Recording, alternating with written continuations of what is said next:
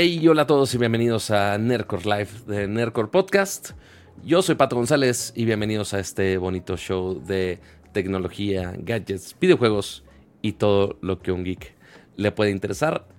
Yo sé que usualmente son los jueves, yo lo sé, se los dije la semana pasada y se los he dicho todas las malditas semanas de este bonito show, pero esta vez eh, vamos a adelantarlo un poquito miércoles, eh, porque yo voy a estar no sé si en tu DN o en, otra, en otro network.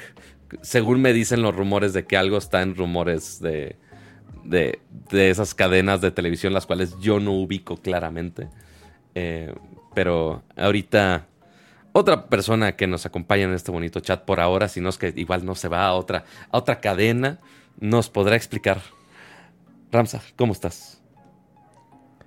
Pato, quiero anunciar que después de muchos años de hacer Nercos Podcast, me voy a ir a otra televisora. Qué calamidad. No, para nada, Pato. Esta, esta es mi casa y aquí me quedo. Muy bien. Pero. Qué bueno, me da gusto. Eh, eh, interesante y polémico eso de que Fichajes de otros equipos. Faitelson se va de ESPN y además, ya se sabe, no ha, no ha dicho nada, pero ya estaban los rumores que se va. ¿Quién se cree? Se va con el, no iba a decir Satya no, este, Panos Panay. Se va con el enemigo número uno, con el que juró destruir, con el que desde que empezó su carrera y siendo siempre alumno del enemigo o del, detractor número uno de lo que siempre representó Televisa y el control que tiene sobre el fútbol. Se va, al parecer se va, José Ramón. Y aparte está, eh, por ahí están ya los videos de, cómo lo despiden. Y José Ramón se lo dice, y es la verdad. Eh, en algún momento, Faitelson dice, nunca, nunca, nunca trabajaría para Televisa. Y mira, lo que son las cosas, lo que es la lana sobre todo, digo, al final está, está bien. Eh, no sé. ¿Quién había hecho eso para el cine? Igual era algún director famoso que dijo... Ah, sí, este Martin Scorsese. Ah, eh, hablando pestes de las plataformas de streaming y que eso, que ellos no hacían cine de, de verdad y no sé qué. Y a la mera hora, pues a billetazos ya les hizo eh, una película y está por, está por salir, está por salir otra. Entonces, por eso dice, nunca, nunca digas nunca. Uno no sabe cuándo se va a morder la lengua. Y sí, eh, va a ganar una fortuna, ya se, ya se, ya se, ya se coló por ahí. Y además no solo es eso, al parecer también ya André Marín, que es el que está en Fox Sports y que es actualmente el que más gana de los comentaristas deportivos. Se va también, al parecer, ya a TUDN. Ok. Así que ambos trabajaron juntos muchos años en TV Azteca. o sea, Faitelson y André Marín, pues son de la misma escuela de José Ramón. Trabajaron muchos años en TV Azteca. Y bueno, ya saben que, salen todos. Estuvieron mucho tiempo en ESPN, José Ramón y, y, y Faitelson. Creo que 16, 18 años, algo así, muchísimos, muchísimos años. Prácticamente desde poquito después de que empezó Fútbol Picante. Pero bueno, se va a TUDN, que ya hablando de TUDN, a mí no me gusta TUDN, no me gustan los programas de TUDN, son de hueva, son aburridísimos. No me gustan los que están en TUDN como comentaristas o analistas. O sea, este el Kikin Fonseca y, o sea, no, no, no, son muy, muy aburridos los programas. No sé qué demonios va a hacer Faitelson ahí, no sé si le van a dar un programa nuevo, justo con André Marín, no sé si van a crear su versión de fútbol picante en tu DN. ¿Quién sabe? si tú no sabes, yo mucho menos. Posiblemente el chat tenga una mayor perspectiva de todo esto. Y de hecho, muchas gracias al primer superchat del día de hoy de José Gram, de 20 pesitos, que dice: ¿Podrías hacerle un color a pato tipo Faitelson? No sé qué signifique eso. Faitelson popularizó un, unas, unos reportajes que les llaman de color. Mm. Y los hizo muchos años en, en, en TV Azteca y los hizo también muchos años en, en, en- en ESPN. Y son reportajes pregrabados en donde narra de una forma muy dramática y muy poética alguna nota o algún partido. Eh, y, y son buenos, al final es un estilo del cual, pues, te podría decir que creo que él inventó o por lo menos popularizó. Ok. Y luego te los muestro, Pato. Es así de. Este dice: En la noche de este miércoles, Pato se presenta en fútbol picante. No sabremos de qué hablará. Hablará de tecnología, de gadgets. No sé. Sí. Eh, The fuck? Esos son los, los reportajes de color. Son, son bien acá. Pero pues va a estar interesante a ver qué pasa. Y lástima, porque a mí me cae bien y hace siempre muy amenos los programas. A veces es parte del show, eh, sobre todo cuando se peleaba con, con Hugo Sánchez o cuando se peleaba con... con Tú nada más quieres ver eh, las poleas, Pues es el chiste, es el chiste. claramente. Eh, no ves que hasta que le dicen, eres un estúpido, lo cual se hizo, se hizo célebre Creo que hasta aquí en el eh, show lo mencionamos en algún momento. esa frase. Así es. Entonces, Como dice Geekblitz en el chat, el pato la está pasando bien raro. Sí, porque no sé qué está pasando. Involucra algún balón que patean por ahí y es básicamente todo lo que sé. Eh, le sé más al futbolito de los animales furros este, que al fútbol normal. Al rato, al rato muestras el, el paquete que te... Lo peor de que todo es que mandaron. lo peor de todo es que justo acabo de acordarme que el mameluco que mandaron lo dejé en casa del vecino. Entonces voy a tener que ir por él en algún momento de la vida. Pero, ¿Y qué sé ahí en casa del vecino, Pato? Yo Pero pregunto. pero el gato naranja aquí está. Ah, porque lo unboxé el otro día. Ya había quedado de ir a cenar con el vecino. Y yo estaba eh, aquí streameándolo en vez de ir a cenar. Y fue de, bueno, pues ya me voy. Y me bajé con todo y el mameluco puesto. Entonces ahí dije, Y no, ahí ya me dio calor, Ya, ya ¿Y se quedó. con Solo me, ropa? quité, solo me quité el mameluco. Solo el mameluco. no sean puercos. Ah, ok. No sean puercas, tranquilas todas, tranquilas todas. Pero bueno, el punto es que, ¿por qué adelantamos esto el miércoles? Eh, dos cosas. Eh, Ramsa tiene una semana pesadita de entregas importantes a nivel, eh, quiero pensar, internacional dentro de tu empresa, de impacto internacional. Eh, y yo, yo nada más voy a Mérida. No voy a tu DN, voy a Mérida a probar un coche eléctrico. Ya mañana este, verán qué coche eléctrico es. Así que tú digas, un cochecito de dos pesos no es. Este, quién sabe si ya están los precios, al rato buscaré. Eh, pero va a estar chido. Entonces, Pues arriba Bueno. del millón, como cualquier eléctrico bien equipado, sí. Es más, Pues arriba sí. de dos podría ser en una de esas. bueno, siendo de esas, de esa gama de coches eléctricos, quizás sí. Este, porque el último que probé así, coche eléctrico carísimo de la vida, fue justamente un Audi, una camioneta, este que era e-tron. De La esas, eh, e-tron, ajá, entonces, uno, es eléctrica. Dos, tiene un motor de te cagas. eh, y tres, ya involucra un montón de tecnologías, incluyendo los espejos. O sea, tú estás manejando y tu espejo de lado y pues, van, salen de la camioneta, no esos espejos. Ahora lo cambiaron a que en vez de espejos son cámaras. Entonces, básicamente, tienes una cámara como si fuera una cámara de celular de ambos lados y la pantalla está dentro de la puerta. Entonces está muy chido que no sale tanto del, del coche, ayuda a que sea más aerodinámico e incluso de noche ayuda a que la visibilidad sea mucho mayor. Ya ven que en el celular, pues de noche, pues ahí se ven los pixelitos, pero se ve algo. A comparación de que si ves un espejo real, pues nada más se ve negro y ya. Entonces, mayor visibilidad y algunas asistencias ahí tiene locas. Entonces, vamos a ver qué cosas interesantes tiene Cadillac el día de mañana. Eh, entonces, vamos a Mérida, vamos un día, jueves, regresamos el viernes. Entonces, por cuestión de logística, dijimos, vamos a adelantarles el show, no vamos a dejarlos una semana sin show. Entonces, es la... Ese, ese que pregunta Héctor, el, el Beat Dolphin, es el que fuiste a ver, ¿verdad, Pato? El que tiene karaoke. El BYD Dolphin justamente fue el que fui a ver estas, estas no es cierto, hace dos semanas Porque ahorita decías, oye, coches de un millón, dos millones.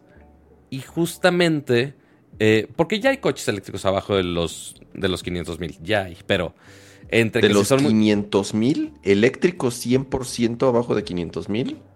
Sí, pero te tenías que ir a marcas chinas así súper, súper mega de entrada que... Mira, ahí te va.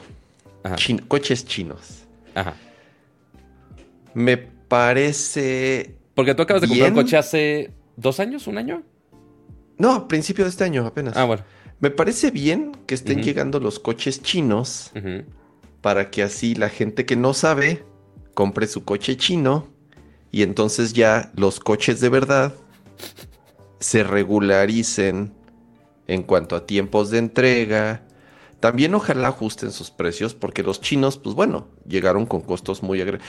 Además de llegar con costos, con costos agresivos, la ventaja que tienen ahorita los autos chinos y por eso son tan populares ahorita es que tienen, te entregan casi casi de forma inmediata, a diferencia de las otras marcas, ya sean europeas o norteamericanas o europeas eh, o coreanas, que son las o japonesas, que son las otras, digamos, que llevan muchos años en el mercado.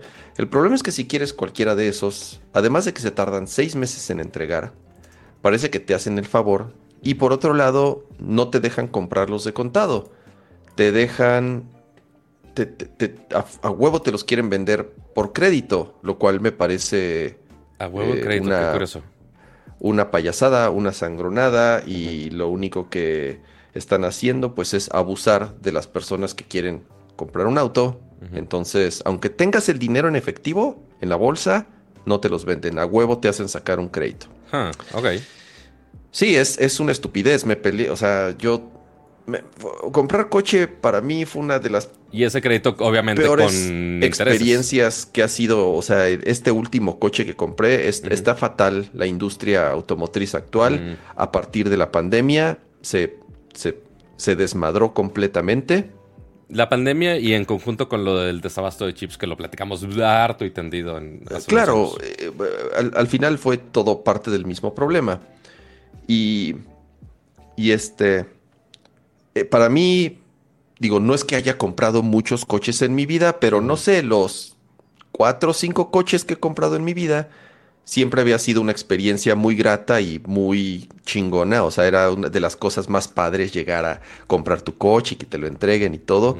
Para mí esta última vez fue una mierda. ¿Por qué? Porque no hay, porque parece que te hacen el favor, porque te, porque te obligan con sus condiciones pero bueno, ya se resolvió el tema.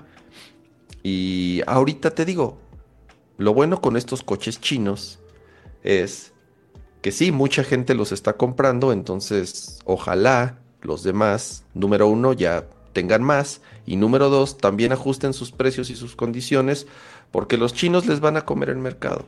Eh, a mí no me gustan los coches chinos, nunca compraría un coche chino. No, no, no no, este, no es para mí. Quien le gusten los coches chinos y crea que es un buen producto, pues bien por ustedes.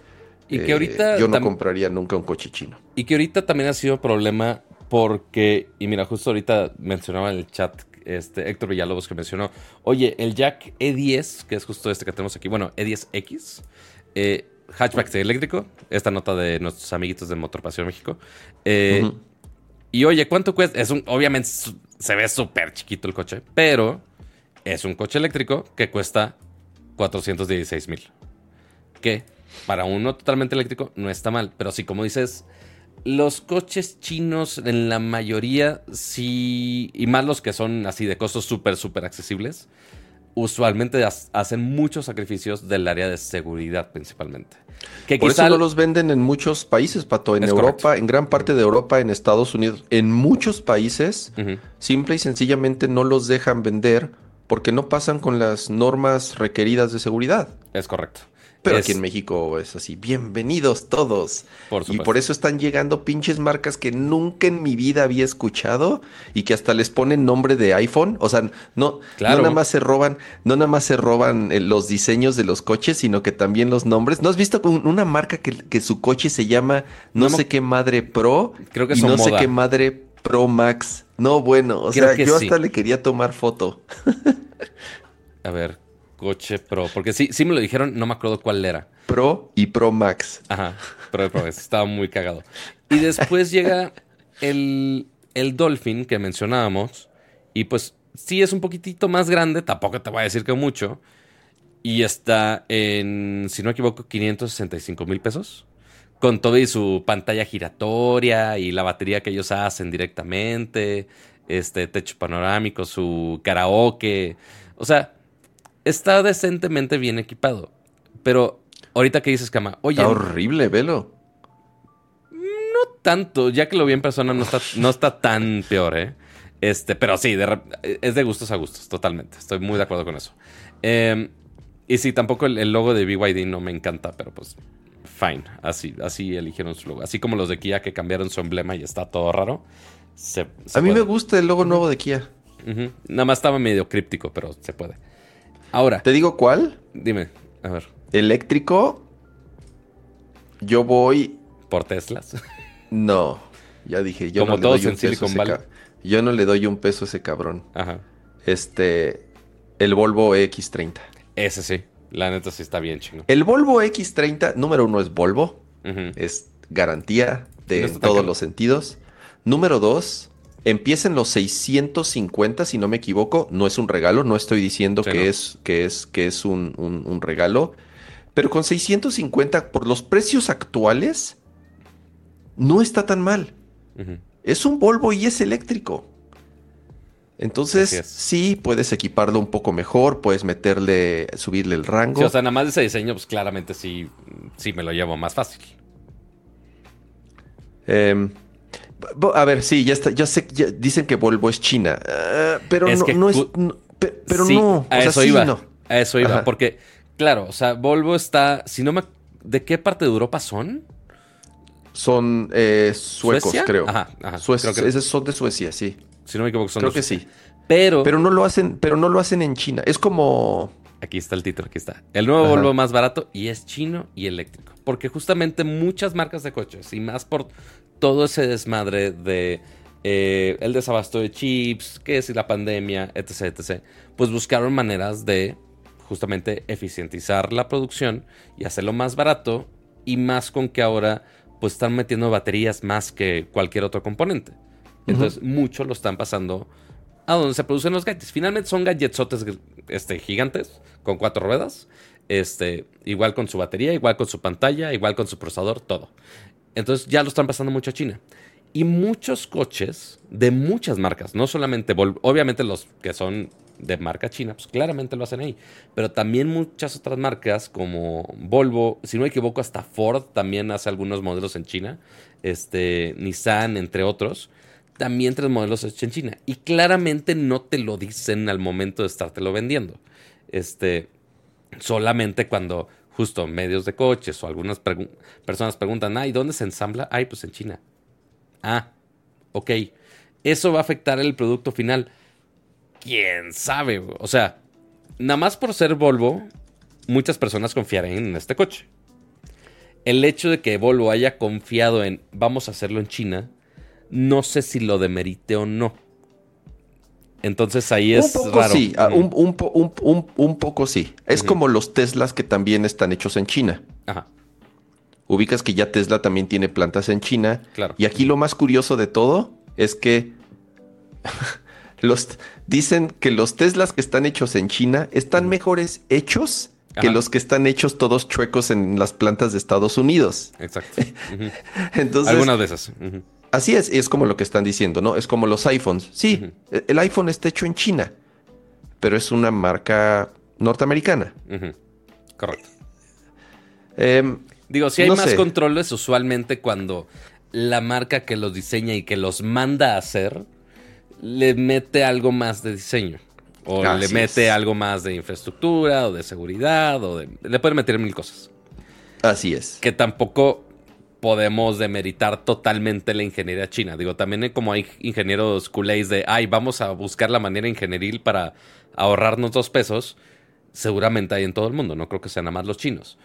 Pero los chinos sí son muy buenos en hacer cosas más baratas y no necesariamente el, sabemos que el focus en China no es necesariamente la seguridad, es hacer las cosas en masa y venderlas, básicamente. Pero al final, a ver, China manufactura todos los productos del planeta, todos los que quieras.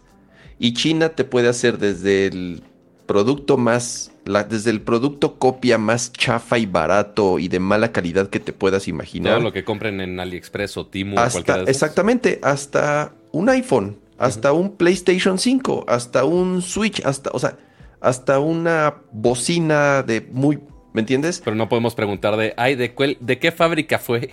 ¿Qué, chinito lo armó? A ver si le confío. No, pero al final esas plantas están controladas por empresas norteamericanas o por empresas europeas o por empresas gringas en donde, en donde ponen sus controles de calidad, en donde ponen sus condiciones y, y los chinos pues cumplen y entregan y hacen las cosas cuando las tienen que hacer bien, las hacen bien.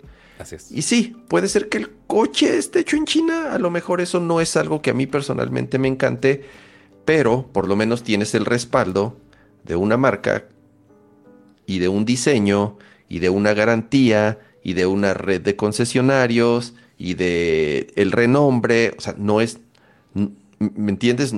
A lo mejor no es lo ideal, ¿sí? Si a mí me preguntas, prefiero que el coche esté hecho en Alemania o esté hecho en Japón o esté hecho en Italia, ¿me entiendes? Sí, eso es lo ideal, ¿no? Y siguen existiendo marcas en donde todavía, no sé, como BMW, todos los fabrican en la misma planta. Eh, y, a, pesar de que no tienen muchos coches eléctricos, apenas empiezan a sacar ahí ya algunos, algunos eh, híbridos que se conectan, algunos ya, o sea, sí 100% eléctricos. Eh, el Mini, también el Mini 100% eléctrico, la verdad también está chido. No sé, hay afortunadamente más opciones cada vez de autos eléctricos. Así es. Eh, y ya muchos uniéndose con... Que deja tú la variedad de coches. Ahorita lo que ha sido más problema es variedad de cargadores. Porque, de hecho, me dio mucha risa ahorita que lo chequé en la página del, del Dolphin. Que igual que los teléfonos, exactamente igual. Ay, ¿cuál es el feature nuevo? Que tiene carga rápida. Oh, carga rápida. Pero sí, en un coche sí es importante para que no estacionado. Carga rápida como un teléfono también. Pues sí, exactamente igual. Pero carga rápida es algo que, o sea, no es tanto del coche, es, es de la tecnología también del, del cargador, de la red de. Del cargador y, la del y del conector. Exacto. Eh, que también es algo que también se está estandarizando. Mm, que ahí te guste o no, el que está ganando en el estándar de cargadores es Tesla. Eh, ah, no, sí, claro. No, de hecho ya ganó. Se podría decir que ya ganó. Es, eh, eh, digamos que es, número uno, porque tiene la red más grande en Estados Unidos. Dos, es porque son la mayor cantidad de coches eléctricos. Y además el cargador que tienen, pues es, es, bueno y es de, ahora sí, muy rápido. de carga de carga rápida también. como dice DKH Tech, yo jamás compraría un auto hecho en Estados Unidos. A mí, a mí no me gustan los coches gringos, esa es otra. Yo coches gringos Nunca he tenido un coche gringo, nunca he comprado un coche gringo y creo que el único coche gringo que compraría es una Rivian. Ok. Si fuese el caso, me encanta la Rivian, es un coche eléctrico gringo. Pero fuera de ese, no, no me gustan los coches, los coches, este, los coches gringos. Pues mira, el, mi, mi Toyota del 2009 está a 100 kilómetros de, cumplir los 150 mil kilómetros. Quién sabe si los llegue o no. Así, si alguna. Así de, si, alguna marca de coches quiere modernizar este mi, cochecito a que sea eléctrico, aunque no tenga carga rápida, no hay pedo. Este, yo, yo le conecto las pilas ahí a ver si carga algo. Este, porque sí, ya, ya mi coche ya está en las últimas. Pero bueno, ese es un soñar todavía para mí un cochecito nuevo y más eléctrico. Eh, sí, la vida. Oye, Pato, a ver. Dime. ¿Cuánto tiempo llevas usando el iPhone 15? ¿Dos, tres semanas? Pues desde el lanzamiento, bueno, más bien un día antes del lanzamiento. Eh, y pues sí, va dos semanas de usar el iPhone 15 Pro. ¿Y, y cuántas veces ¿Cuántas veces te has quemado, Pato? ¿Cuántas, ¿Cuántas veces te has quemado las manos que ya están llenas de llagas tus manos? así ya, ya, ya estoy vendado y todo para poder usar el teléfono. No, te sorprenderías de algunas veces que sí lo he usado, eh, sea SEO para grabar video o para jugar, que quizás son los dos casos de usos más demandantes posiblemente para el teléfono. Y ya ves que, uno, traigo la funda de silicón y usualmente traigo el tripiecito que ahorita lo dejé en mi cuarto, pero le pongo el tripiecito aquí en la parte de atrás. Y aún así, ya la funda estaba muy, pero... Se derritió, Pato. A ver, muestra, muestra las... No se derritió. Eh, no se derritió tampoco. O sea, el está perfectamente bien, no está roto. Eh, no le hizo una prueba de si se dobla o no se dobla. No soy Jerry Riggs Everything. Pero pues está bien. O sea, claramente no se derrite. Este, y la funda está bien, aunque sea la de la generación pasada. Todo está bien. Pero si eventualmente llega a un punto donde puede ponerse tan caliente que dejes de usarlo. Em, en mi caso lo estaba usando aquí en la Ciudad de México, pero te dice una persona que vivió en Monterrey que usó un Android eh, de regreso del tech hacia mi casa bajo el, bajo el sol en el coche usando Google Maps. Y varias veces se apagó el teléfono por sobrecalentamiento. Igual, estoy A mí me ha pasado, yo lo dije la otra vez, cuando utilizo el, iPhone conectado por CarPlay y está al mismo tiempo cargándose y además mostrando los mapas y eh, reproduciendo algún podcast o música o lo que sea, sí me ha salido el mensaje de ahorita no, mano, porque estoy Estoy, estoy muy caliente. Por eso, mira, Pato, ahora uso este. Uy, uy. Ya, me ahora, ahora resulta. El pasado, ni siquiera es el nuevo. Ya uso, ya uso este. Ya está viejo. Entonces, este, celular pues, pues bueno, pues bueno, ¿no? Todavía no, porque todavía no sale el otro. Todavía no sale el otro, entonces. Mínimo ya le quitaste el polvo antes de mostrarlo a toma. ¿Cuál polvo? ¿Cuál polvo? De, estar guardado dos semanas, de no hacer absolutamente nada. ¿Cómo no? ¿Cómo no, Pato? Ahorita platico mis experiencias y también mi experiencia al, quererlo actualizar a, este... Ya lo puedes actualizar Android 14, hoy. Bueno. Por eso, te, por eso te pregunté. Ok, ahorita, ahorita platico... Ahorita platico mi ah, experiencia. Maldita sea. Ahorita platico mi experiencia. Pero a ver. bueno, a ver, entonces. Regresando al iPhone, Pato. Este problema ya lo habían presentado algunas personas, específicamente con iPhone 15. No es algo que Kama no le pasó absolutamente nada, sigue con sus manos completitas. Todos los demás usuarios usualmente están bien, pero el problema aparentemente eran especialmente con los 15 y 15 Pro. Eh, y no sabíamos por qué exactamente, porque en teoría tienen el mismo software, nada más un hardware ligeramente mejorado, y ya, en teoría. Eh, y pues Apple no había dicho nada en los primeros días, fue de pues, X, ¿no? O sea, de ser casos aislados. Pero sí llegó a un punto donde justamente a finales de la semana pasada Apple dijo, ah, no, sí se están calentando. Y yo creo que era parte de lo que comentamos la semana pasada. Puede ser parte desde el sistema operativo o que algunos apps no están optimizados para iOS 17, que fue lo, también la gran actualización de estas últimas semanas. Eh, pero también está raro porque iOS 17 afecta a todos los iPhones, no nada más los 15. Entonces fue una mala combinación de mandar el update de iOS 17 junto con el nuevo hardware y aparentemente algunos apps de terceros también em, no estaban optimizados a que aproveche bien la energía o, más bien usaba mucha energía en iOS 17, em, especialmente con los iPhone 15 seguramente han visto, si, buscan alguno de los reportes de, oye, mi iPhone ya no, le dura la pila o se está calentando mucho, y ves los reportes de la batería de cuáles fueron las apps que más usaron, y usualmente o TikTok o Instagram tienen la culpa.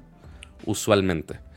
Pato, yo digo así, paréntesis, a mí sí en los últimas, desde que actualicé en las últimas dos semanas más o menos que salió un update del 17.01 o 17, una madre así, no, no, el, no el primero, sino el segundo. Digamos como de una semana para acá. Yo sí noté que la batería se me estaba bajando más de lo común. Digo, lo tengo bien medido porque yo sé que en la noche después de estar usando el teléfono durante el día, todavía me quedaba entre un 10 y 20% de batería. y, me, y dije, no, a ver, esto no es normal, esto no es normal. Y me metí a ver qué diablos, cuáles eran como las aplicaciones que más habían consumido. Y efectivamente, Pato, o sea, para que te des una idea, mira, aquí tengo mi reporte de batería. Déjale bajo un poco el, brillo? Instagram. Ah, hoy, hoy fue un poco menos. Quiero pensar que por el update que salió hoy. Igual le puedes poner de los últimos 10 días. No sé si esté, pero ah, si lo cambio a los últimos 10 días, ok. Pues sí, sigue siendo la número uno. Pero, por ejemplo, para que te des una idea, Instagram, por estar 24 minutos en pantalla. Ok. O sea, 24 minutos, que no es nada. O sea, no es mucho. 24 minutos es, no sé, de las 3 o 4 veces que agarro Instagram en el día, me consumió el 30%. Es un chingo. Es un chingo. 24%, 29% de la batería y ayer fue el 33%. Igual, tiempo de uso de pantalla, minutos. Nada así fuera de lo común de lo que uso comúnmente Instagram, hay algo raro. No estoy diciendo que sea culpa de Instagram, pero fue una combinación entre algún update de iOS 17 y sí puede ser que Instagram también haya sacado un update al mismo tiempo, como todas las aplicaciones que se actualizaron para iOS 17. Pero a ver, si fuese un problema, quiero pensar solo del teléfono, Ve, Pato, 52% a ti te ocupó Instagram. Estamos de acuerdo que ve la diferencia de consumo de batería con otras aplicaciones. Sí, no, nada que ver. Y por más que se me ponga un rato de repente a ver en Twitch o algo así. Puede, a ver, creo que si fuese culpa del iPhone 100%, verías un consumo parejo de todas las aplicaciones. Un consumo muy alto de las aplicaciones que utilizas durante el día.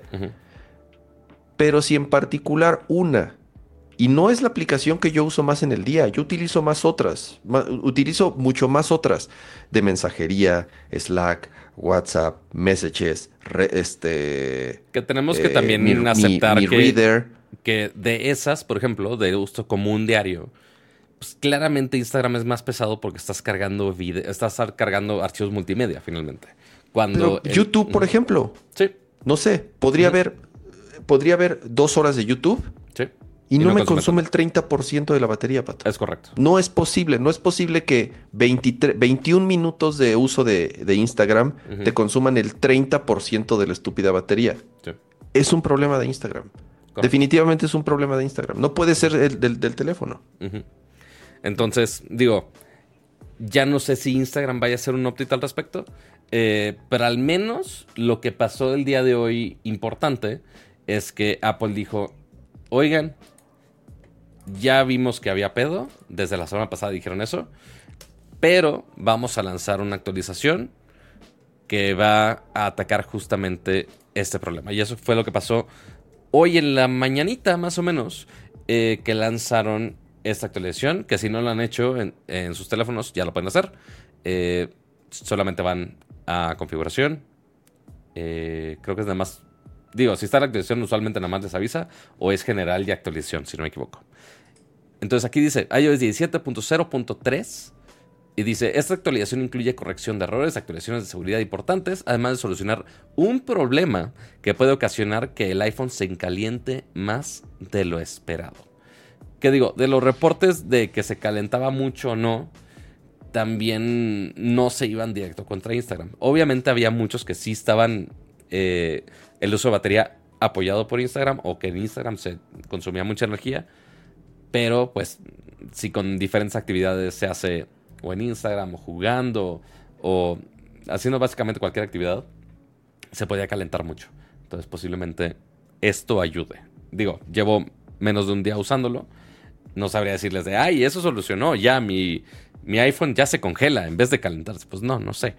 Eh, habrá que ver en los próximos días a ver si los usuarios dicen si se arregló o no se arregló o no, si ustedes en el chat, si alguien ya lo experimentó un poco y si sienten que mejoró algo o no. Ya ustedes lo dirán. A ver, si Apple sacó un update, es que sí, detectaron que sí había un problema y que sí eh, había ciertos usuarios que bajo ciertas circunstancias sí se calentaba el teléfono de más, lo cual no es normal, lo cual no está bien. Entonces, me parece bien que se hayan tardado poco tiempo en sacar un update y ojalá ya con eso, pues los, los, reportes o las personas que sí tenían ese problema seguido, pues ojalá sí, sí, se, sí se solucione. Yo vi un video de... El cual, que, de hecho pues no, no, no, estoy suscrito a él porque no, no me cae bien ese güey, el de, el de Unbox Therapy. Ok. Y hizo una, hizo una, pues, creo que hizo la chamba que otros youtubers no hicieron, que nada más se, se, dedicaron a escandalizar la noticia. Con la pistola de temperatura y demás, medirlo. Exactamente, y entonces agarró un chorro de teléfonos, tanto de iPhone, incluso de Android, y con diferentes versiones del sistema operativo, y los puso a cargar con diferentes eh, voltajes, de carga lenta, después con carga rápida, y hizo pruebas con la, ya sabes, con la... Ah, porque también decían que en China mandaron un aviso de no, pero nada más carguen con cargador de Apple, si no, no. Entonces sí era como de, ah, mira, qué, qué, curiosos, qué fácil. Lo que, esa, esa advertencia de Apple sí está medio, medio sangrona porque dice solamente utilicen cables originales o cables mm, autorizados. Pero por otro lado, Pato, tampoco está tan descabellado y te digo por qué. Por la misma... Por el, es uno de los problemas que tiene USB-C. La diferencia que hay entre cables, siendo la misma entrada. Pero tienen características muy, muy distintas, Pato. Y hay gente que ha tenido, que ha, que ha descompuesto sus dispositivos por utilizar cables que no están hechos para lo que lo querían hacer, ya sea carga rápida, porque son de datos, o los usan como si fueran, o creen que son Thunderbolt, pero no son Thunderbolt. O, eh, eh, de nuevo, incluso dentro de USB-C, sí es un gran conector y ya hemos platicado que qué bueno que todo tiene USB-C, pero sí hay ciertas problemitas de USB-C que no están ni siquiera relacionados con Apple. Desde que antes que Apple ah, tuviese USB-C en sus dispositivos, ya se sabía de esos problemas. ¿Por qué? Porque la misma calidad de los cables y la misma diferencia que hay entre cables que parecen ser iguales, porque la entrada es igual, y realmente tienen características muy distintas. Entonces, para la fácil es usen cables originales. Sí, es como, o, sea, decir usen cables originales si no se quieren meter en problemas. Es quitar el principal problema de por medio, porque si no es hacer el debugging de, a ver, güey, ¿qué cable tienes? Oye, ¿cómo podemos verificar qué cable tienes? No tenemos idea, güey. Este, o si es el cargador, o si es, es quitar el mayor paso de debugging de encima. Este, es como preguntar en servicio técnico de, a ver, pero conéctalo con el, con el cargador original nada más para quitar cualquier otro problema de encima y asegurar que lo que esté fallando es o el teléfono o es algo más que tú le moviste por tu cuenta. Em, pero bueno, eso es del... Digo, afortunadamente sí viene con los cables los iPhones. Con el cargador no, pero con los cables sí. Eh, Y bueno, el update habrá que esperar a ver si funciona o no. Ya les iré diciendo en el en los 35 grados de Mérida el día de mañana, lo cual suena divertidísimo. Eh, notemos el sarcasmo en el divertidísimo eh, con mi sudor y con mi asoleadera. Me tendré que ir con gorrita todo tapado para no ponerme rojo. Eh, pero Primero, antes de pasar al siguiente tema, muchas gracias a Danny Boy por esos 20 pesitos de super chat. Dice, saluden a mis amigos Luis y Héctor, que son fans. Un saludo a Luis y Héctor. Saludos, Sweet, saludos, saludos Luis, saludos Héctor. Y saludos al Dani, que también dio sus 20 pesitos. Muy bien. Gracias, Dani. ¿Qué más pasó esta semana en el mundo de los gadgetsitos habidos y por haber? Pues mira, Ahora sí es donde Kama va a sacar su teléfono queridísimo de la vida que siempre ha amado con locura y compasión. Es, es para todo, ya, ya me cambié, ya me convencieron. Este, en algún momento, en algún momento tuvo diseño mexicano de por medio. He vivido equivocado toda mi vida. toda mi vida, sí, los últimos 15 años.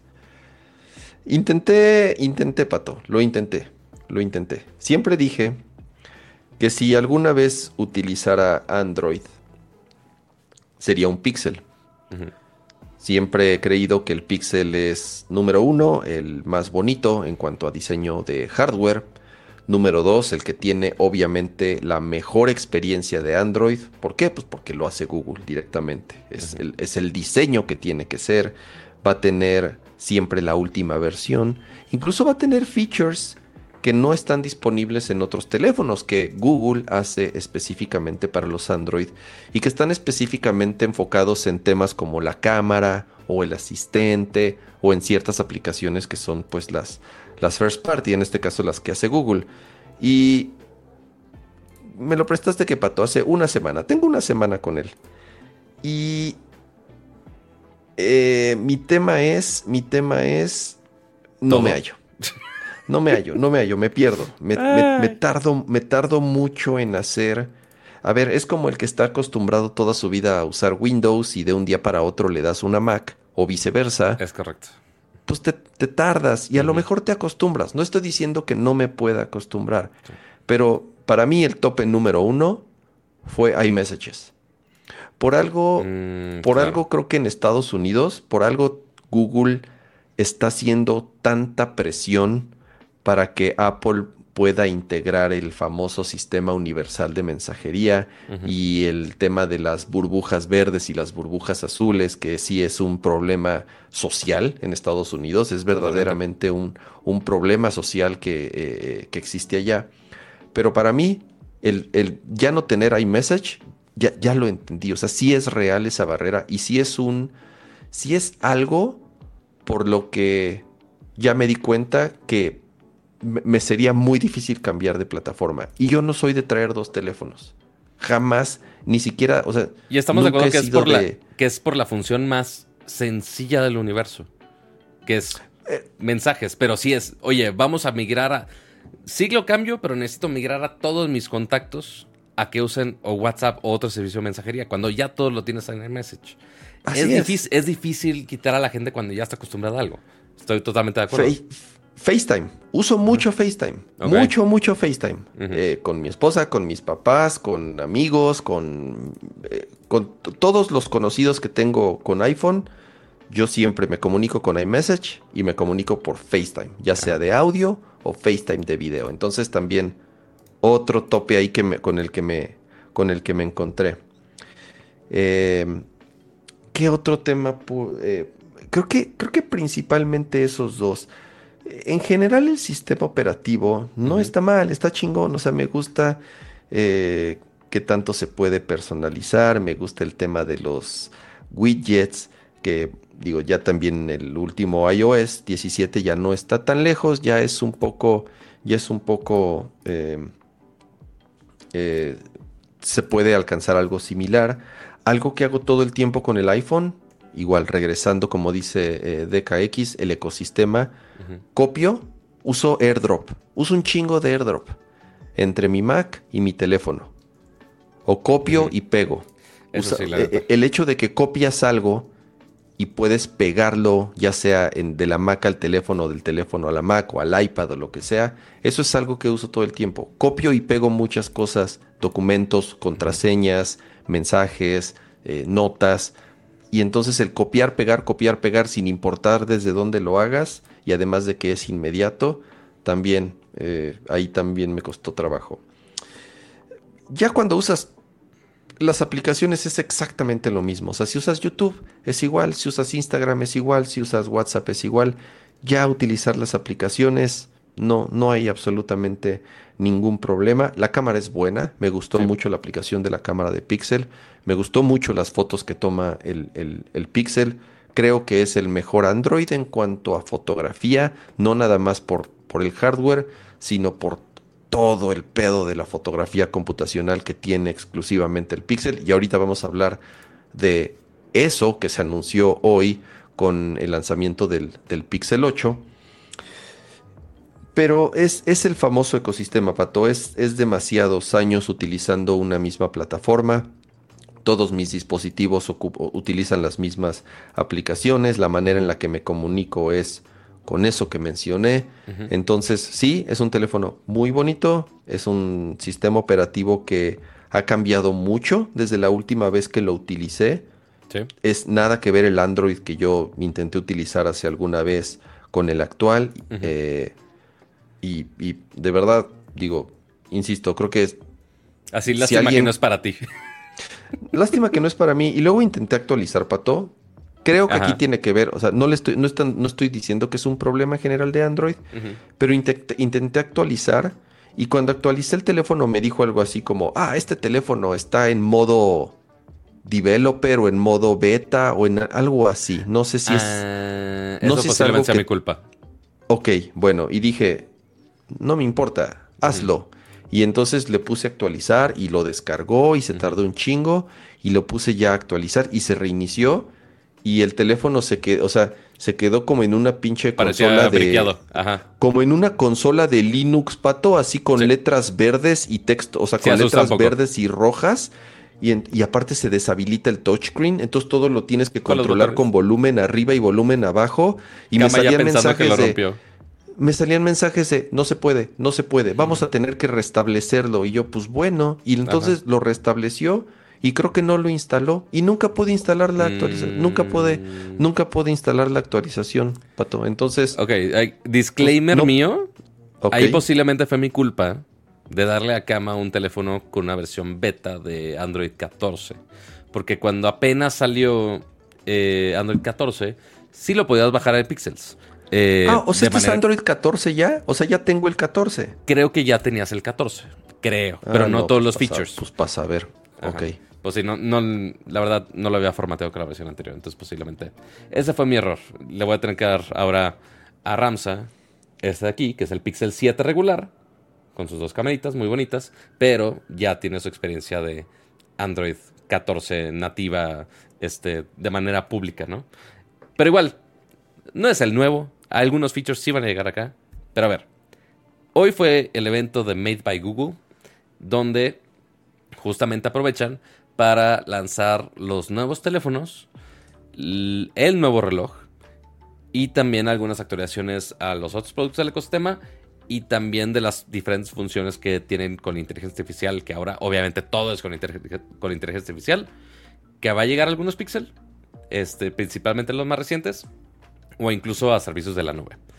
Pero a ver, ¿para qué nos hacemos güeyes? Lo importante aquí fueron los devices, que fueron el watch y los teléfonos.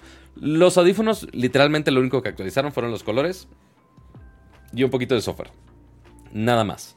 Este, entonces, pues no hay mucho que mencionar de los audífonos. Pero a ver, el Pixel Watch 2. Este está rapidito, muy parecido al diseño. Déjale quito un poquito de zoom aquí porque esta página no me está optimizando mucho para esto. Es básicamente idéntico el diseño del año pasado, obviamente muy respaldado con Fitbit. ¿Qué mejoraron aquí? Tenemos un mejor procesador que es quad core. Yo no sé si el anterior era dual core, supongo que sí. Eh, el diseño circular es prácticamente igual, con su corona digital también. Eh, lo que también mejoró, que es una de las principales quejas que tenía todo el mundo, es la batería. Porque el Pixel Watch, el primer Pixel Watch que sí lo usé, es si no le duraba ni el día completo. Entonces sí era muy difícil de recomendar el, reloj. Muy bonito y todo, pero pues no, simplemente no duraba. Eh, y lo otro que cambiaron, aquí en la parte de atrás, a ver si en la parte de abajo aquí tiene un mejor zoom al respecto. En la parte de atrás le cambiaron un poquito los sensores. Le agregaron tres sensores adicionales este diseño de, las luces verdes como en cruz es para que ahora el sensor de, de los latidos ya no esté nada más en un solo punto, sino que está en cinco puntos distintos. Por si tienes casualmente... Para ser más preciso. Para ser más preciso, por si casualmente tienes un tatuaje en ese preciso punto de la vida que está estorbando a los sensores de luz, ahí va a afectar eso. Y también el otro, muy importante, en la parte de arriba tiene otro sensor para medir los cambios en el cuerpo, que no sé exactamente cómo funciona la ciencia al respecto, pero básicamente es nada más detecta cambios, pero no sabe qué cambio. Sí, ah, si funciona similar, eh, por ejemplo, al, al, que es un anillo y mm, Lo, lo, que hacen esos dispositivos es aprender patrones y conocerte mejor combinando un montón de factores como tu temperatura corporal, tu ritmo cardíaco, eh, tus, tus eh, ciclos de sueño. Y a partir de ahí, si empieza a detectar ciertas anomalías, te avisa. Dice, oye, algo, algo no está bien. Y muchas veces son indicios de que te estás enfermando o estás por enfermarte y, y pues tienes que prepararte o cuidarte mejor.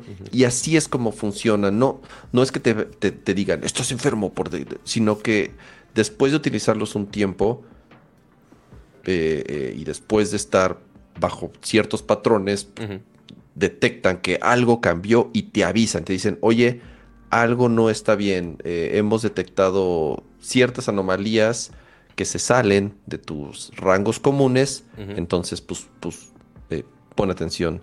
Eh, y el, diseño de los sensores, si lo pueden ver aquí, es muy cuál es? Es el Pixel Watch el primero.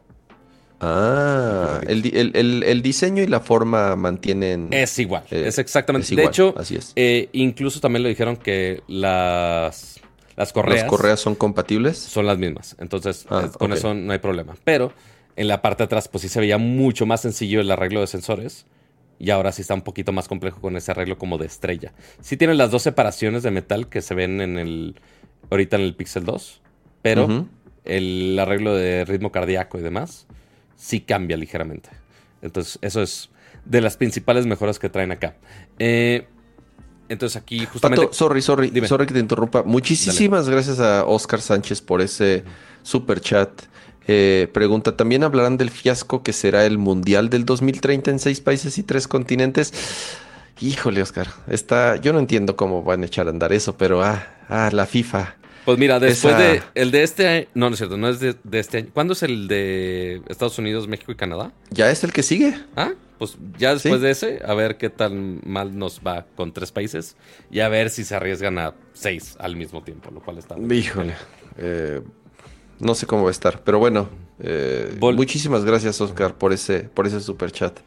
Volviendo al Pixel. Entonces, cuando detecta ese cambio, no sabe exactamente qué cambio es. Entonces te manda la notificación y tú le vas marcando al reloj, oye, ¿cómo te sientes? Ah, oye, que me siento tranquilo, que me siento estresado, que me siento lo que tú quieras. A él simplemente giras la corona digital y ya lo seleccionas. Y ya más o menos va detectando qué es lo que está pasando con tu cuerpecito. Eh, y fuera de ahí, pues son las principales. Ah, bueno, y también el contacto de emergencia. Que extrañamente si pusieron una función de seguridad bloqueada con un pago adicional. Eh, porque, por ejemplo, en Estados Unidos ahorita con el Apple Watch Ultra, o no, es, con todos, ¿no? O nada más el Ultra es el satelital. Creo que nada más el Ultra. Nada más el Ultra. Nada más es. el que tiene, el, que hace el, el, satélite, ¿no? Para el GPS tú dices, ¿no? Correcto. Eh, para el GPS y las llamadas de emergencia. Entonces ya ves que te puedes conectar con satélite y haces una llamada de emergencia en, en lugar Ah, pero ese es el iPhone, ese es el teléfono. Ah, cierto, es el iPhone directamente. Perdóneme. Este, y esa función, por ahora, los primeros años sí viene incluida. Ya creo que en el último iPhone dijeron, ah, ya después va, a costar, quién sabe cuánto, pero va a costar. Eh, y aquí puedes contactar servicios de emergencia desde el reloj por, con las versiones LTE, incluso aunque no tengas un servicio contratado. Siempre y cuando tengas la versión de Fitbit contratada. O sea, no necesariamente un servicio de datos, pero que sí tengas la versión del Fitbit Pro para que justamente haga ah, esto que Es ya la, mensualidad con todos los features de, de fitness y ejercicio. Exactamente. ¿Este reloj funciona con cualquier Android o solo con Pixel? Sí funciona con cualquier Android, con iOS no. Pero sí, en teoría funciona con cualquier Android. Y pues en, Jamás he visto uno en persona. Jamás he visto a nadie, ni en Estados Unidos, jamás he visto a alguien con uno de estos. Bueno, eres el primero, pero ni tú lo usas. Pero ni, tú lo usas. Exactamente. No, muchos lo dejaron de usar justamente por ese issue de la batería. Eh, o sea, porque tú podías elegir entre un Galaxy Watch de Samsung, que ya tiene una versión muy similar a Wear OS, eh, y que funciona prácticamente igual, nada más la integración con Fitbit. O sea, es, si te quieres casar con Fitbit, vete ahí. Si no te quieres casar con Fitbit, hay mil y un otros relojes que pueden hacer cosas similares.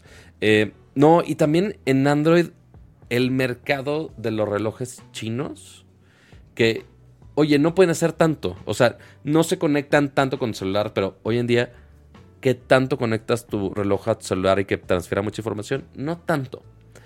Entonces hay relojes de Huawei o de Xiaomi o de otras marcas con duración de batería de dos semanas completas y como quiera con la pantalla prendida y sin tanto pedo. Nada más no está siempre conectado a Bluetooth. Pero las funciones de eh, analizar todo tu ejercicio, de pasos, de notificaciones, como quiera lo hace.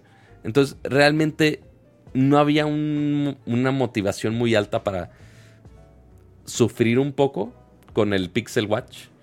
Este, con esa duración de batería y que con función. Que sí se ve bonito, pero en funciones hace básicamente lo mismo que cualquier otro reloj con Wear OS y posiblemente un poco más barato. Porque si 350 dólares sí está dentro del rango un poco más caro dentro de los relojes este, con Wear OS, la verdad. ¿Para qué te digo que no?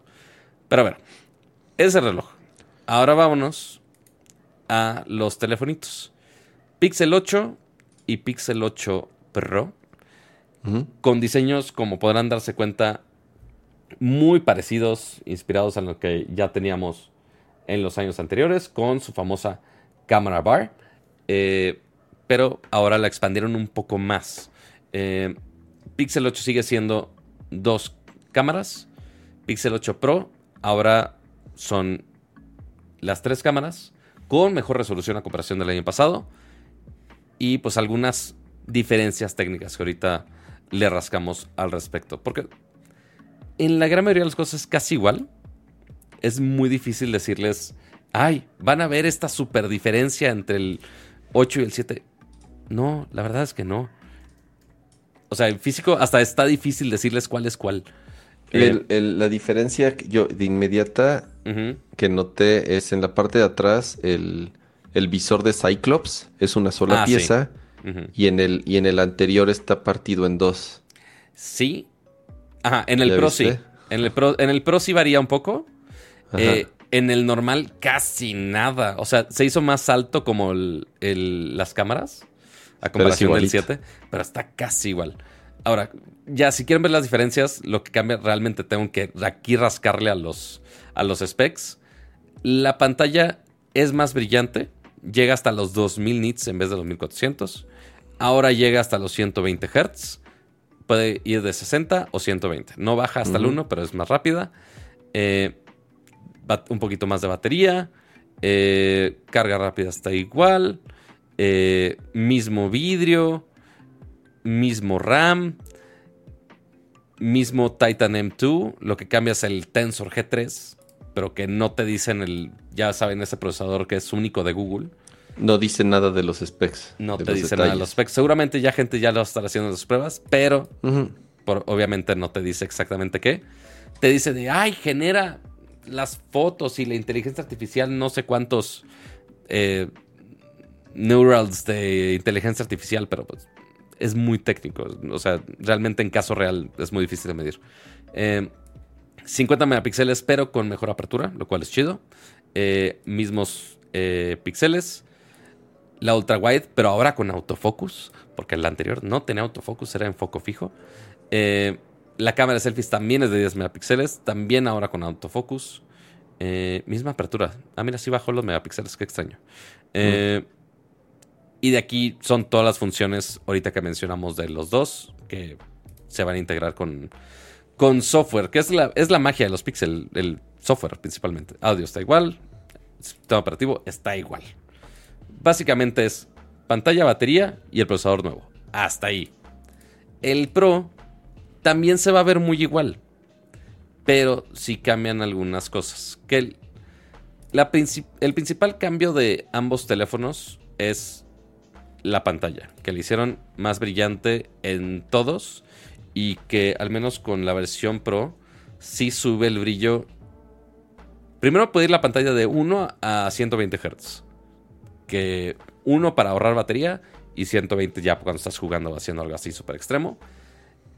Esta nueva pantalla de 6.7 pulgadas, que puede llegar hasta los 2400 nits lo cual es muy, muy, muy brillante. Si no me equivoco, es más brillante que el iPhone incluso. Creo que, creo que es el teléfono con más peak brightness que hay Totalmente. En, el mercado. el cual, recuerden, no es que todo el tiempo los teléfonos alcancen ese brillo, sino es bajo ciertas circunstancias, cuando están bajo el sol, en, en ciertas zonas, en algunas ventanas, cuando está en HDR. Se tiene que combinar varios factores para realmente llegar a esos, a esos números. Así es. Eh, de ahí, como mencionaba Ramsa, eh, las cámaras ya nada más se unieron, básicamente en un solo cíclope, y le agregaron este nuevo sensor acá. Que aquí Ramsa se va a preguntar, oye, pero ¿esto qué es? Y aquí es un sensor de temperatura. Es básicamente un termómetro que tú le puedes apuntar a las cosas y te va a decir, ah, eso, esa taza de café tiene tal temperatura. Y es de, ah, chido. Pero Google dijo en la presentación de, ay, ya lo pusimos con el FDA para medir la temperatura de tu cuerpo. O sea, y que lo puedas medir y, esté bien. Porque ya ven que cualquier cosa médica la tienen que pasar por mil y un pruebas de Estados Unidos. Así es, por eso ya no dicen que es grado médico, es y ya, ya con eso se brincan esas, esos candados. Entonces, sí lo puedes usar, y si le pones de, ay, porque tiene diferentes modos el termómetro por alguna razón. Eh, si estás midiendo una taza o estás midiendo algo, pero puedes ponerle que estás midiendo otra cosa y pues lo apunta a ti y ya te va a decir. Pero es su manera de decir de, ay, ahorita con humanos no lo uses, no vaya a ser. Eh, muy raro. Después, las cámaras sí mejoraron un poco, técnicamente. 50 todavía para la principal. Ahora mejora la la ultra wide a 48 con macro, por supuesto, y también el zoom, que ahora se puede ir hasta 30x, em, igual de 48 megapíxeles como teníamos el año anterior, y pues el 10.5 para las selfies. Ahora, técnicamente, dime, dime, Te iba a decir, o sea, los cambios en el del los specs y en el hardware del teléfono sí son bienvenidos, sí es un cambio, no que tú digas así, wow, que brinco en, hardware o en velocidad, a lo mejor esos upgrades de pantalla están interesantes, los de la cámara puede ser, pero lo interesante y siempre va a ser la ventaja que van a tener estos teléfonos con otros Androids son los features de, software, ¿no, Pato? Creo que ahí es en donde sí lo que mostraron y lo que dijeron que va a ser el teléfono, hablando sobre todo de temas de fotografía, ese es el gran diferenciador. Totalmente. Y que ahí se van a abarcar la mitad de la presentación de Google fue puras mejoras de software. Porque, pues eso es lo que tienen que hacer, la verdad. O sea, no tienen por qué complicarse la existencia. Si Google sabe hacer buen software, que sigan haciendo buen software para los teléfonos y los hacen muy bien. Entonces, nada más para que vean la cantidad de... Este de en medio es el 7 Pro y estos son los 8 Pro. Y aquí están todas las funciones nuevas que en teoría nada más están para la versión Pro. Entonces, ¿qué le, le meten a la versión 8 Pro? Que, ojo, ni siquiera... Hay, hay algunas cosas que ni siquiera el 8 tiene. Sí tiene un par de cosas, pero hay algunas funciones que nada más están para la versión Pro. Aunque varias de esas funciones funcionan en la nube, entonces no sé cómo funciona que lo bloquean en uno, pero oh well. Una de las cosas que incluso muchos usuarios de iPhone se han quejado por eternidades, ya tienes controles manuales. Entonces, desde la rapidez, el ISO, el enfoque, tú lo puedes controlar absolutamente todo. Mejores fotos en modo nocturno, con los night shots que tienen. Y ahora tienen esta nueva función extrañísima que se llama Video Boost. Entonces tú puedes grabar un video y ya de por sí solo el pixel lo hace bastante decente, lo hace bastante bien. Pero después está una cosa que se llama Video Boost, que tú puedes poner. Básicamente le dices a Google, oye, mándame esto a la nube y procésalo y por arte de magia de la nube computacional, te va a mejorar tu video. ¿Cómo? ¿Quién fregado sabe, güey? O sea, sí, obviamente con AI y mucha tecnología de por medio, pero es una función que todavía no está disponible. Va a estar disponible más Pero sí está adelante. medio creepy que lo tengas que subir y que. Google lo tenga que analizar y guardar en sus servidores y procesar y estudiar y bla, bla, bla para después regresártelo. No, No, y lo dos hace cosas. on device. Ajá, uno. Que lo tengas que subir a Google, pues sí está medio creepy. Dos. Si es un feature que nada más lo estás guardando para el Pro, pero el dispositivo per se no está haciendo nada, ¿por qué lo guardas en el Pro? No tiene mucho sentido. Eh, y también esto involucra eh, versiones de video nocturno. Eh, entonces, para video de, de noche, incluso se supone que va a mejorar el resultado de esos videos de noche. Lo cual, si funciona, va a estar chido. Pero pues habrá que esperar. Esta edición, que también está en el, en el 8 y en el 8 Pro, es una completa locura. Es una cosa que se llama Magic Editor. El año pasado teníamos una cosa que se llama Magic Eraser. Magic Eraser, así es. En Google Fotos tú seleccionas de, oye, bórrame esto, y lo borra de inmediato, sin pedos. Y ahora, aparte de poder borrar cosas, puedes cambiar el cielo, puedes mover objetos, y todo en teoría va a aparecer como la foto original. Eh, habrá que probarlo, sí se ve que está muy cabrón. Eh, pero creo que todavía... Ah, y también dice Coming Soon, entonces todavía no lo podemos usar. Y esta función yo creo que es de mis favoritas. Eh, Best Take se llama. Seguramente les ha pasado que toman una foto grupal y que ay, alguien salió con la cara chueca, pero en esta foto sale bien y en esta foto sale mal tal persona.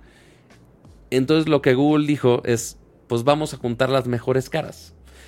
Entonces si tú tienes varias fotos casi iguales, no, no sé si tenga que ser en modo ráfaga, según yo no, pero lo que va a hacer es que va a detectar las caras y tú vas a poder elegir de, ah, esta persona sale mejor en la cara número 2, esta persona sale mejor en la cara número 1 y júntamelas. Entonces ya vas a tener una foto con todas las personas viéndose bien. ¿no? Foto. Sí, ya el término foto ya es una cosa muy amplia. Totalmente. No, Digo, a ver, aquí es en donde sí voy a. Voy a. Voy a. temas a- controversiales. No, no, no, no, es- no es ni siquiera controversial. Al final del día es opcional. Si lo quieres usar, úsalo. Si no lo quieres usar, no lo uses. Pero sí, ya lo hemos platicado. Las fotos ya no son fotos. ¿Qué son? O sea, ya están tan procesadas. Y qué bueno, al final, ya que hay limitantes físicas por el tamaño de los lentes y los sensores que puedes poner en un teléfono, Sí. es imposible comparar un teléfono con una cámara profesional o, o semiprofesional de verdad por los tamaños de los sensores, de los lentes. Aquí, pues, todo, todo lo tienes que meter en, en, en una pinche, en 2 por 2 centímetros cuadrados. Ajá. Y por eso hay que aprovechar las capacidades de, de, de los procesadores y del machine learning y de toda la fotografía computacional detrás. Pero ya sí el hecho de... Es lo que platicábamos con, con el tema de Samsung. ¿Te acuerdas que de plano les cambiaba las caras la- a las personas? Que les Era- era más con el quitaba tema de la luna. sonrisa- O sea, que les quitabas partes de la cara y se las sustituía con Mm. sonrisas. Esto a lo mejor no está tan creepy como lo que hizo Samsung, pero pues también ya no, no sé, no sé qué sea. Es, Sí, porque ojo, aquí está agarrando al menos información de otras fotos y las está mezclando. Hay algunos AIs que por supuesto sí existen y que detectan la cara y básicamente le picas un botón de, ah, haz que sonría la persona y te pone una sonrisa así súper falsa. Algunas veces sí funciona bien, la neta. Eh, desde hace algunos años, creo que en Snapseed y otras aplicaciones, eh, no sé, tomas una foto de retrato y está la cara de una persona y al momento de estar editando, tú le puedes poner de, oye, muéveme la pose de la cara. Entonces, no sé, si yo estoy volteando así a la toma, tú le puedes picar y mover la cara que se mueva así ligerísimamente más para acá. Ajá, y te obviamente- Y te, genera, y te genera la parte de la cara en donde pues, obviamente no salía en la Sí, fotografía. o sea, te- como que te estira los píxeles aquí de este lado, pero más o menos te da la perspectiva correcta. Está, está bien creepy. Sales pero como un pinche Picasso, yo creo. Si le pones muy estirado, sí. Pero la mayoría de las veces no, no tanto. Eh, ahora, también en video le pusieron un poquito más de magia. eh, curiosamente en el audio. Eh, porque ahora ya ven que están todas tecnologías de cancelación de ruido que traemos en nuestros audífonos, eh, que queremos que cuando estamos grabando video que pues, no se escuche el, eh, el ruido del exterior, el viento y demás. Pero de repente en tu video se va a atravesar el güey de los camotes, se va a atravesar el de la basura, el del fierro viejo que venda. Va a haber ruidos de tu vida en general. Pero ahora lo que Google dijo es, ah, pues también podemos detectar esos sonidos y podemos separarlos.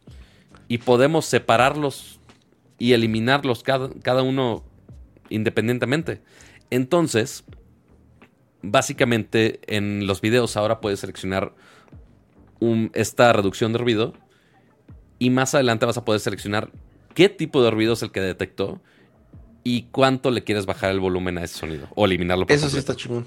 Está muy cabrón. eso, está, eso, está, eso está muy bueno. Y ahí es en donde, otra vez, donde, porque esto sí, lo de las fotos no. Siento que lo del sonido pues sí podría ayudar, porque el video no lo estás cambiando. Y uno podría decir, ¿pero qué? El, Pedro, el perro ladrando de fondo. El perro ladrando de fondo, pues pasó y está bien que se haya capturado. No sé, es donde pintamos esa raya en donde creemos que está. Y de nuevo, no es que esté mal, todo es opcional. Eh, pero sí, por lo menos en tema de la fotografía creo yo que sigue estando en una etapa en donde se ha visto, por lo menos por lo que otras marcas han intentado, en donde sí los resultados no, o sea, sí se ven, no se ven bien, o hacen cosas como la de la luna, regresando a lo de la luna, que no es una foto, es un, es casi casi un PNG ahí que sustituye eh, una mancha blanca que tú pensabas que le estabas tomando foto a la luna.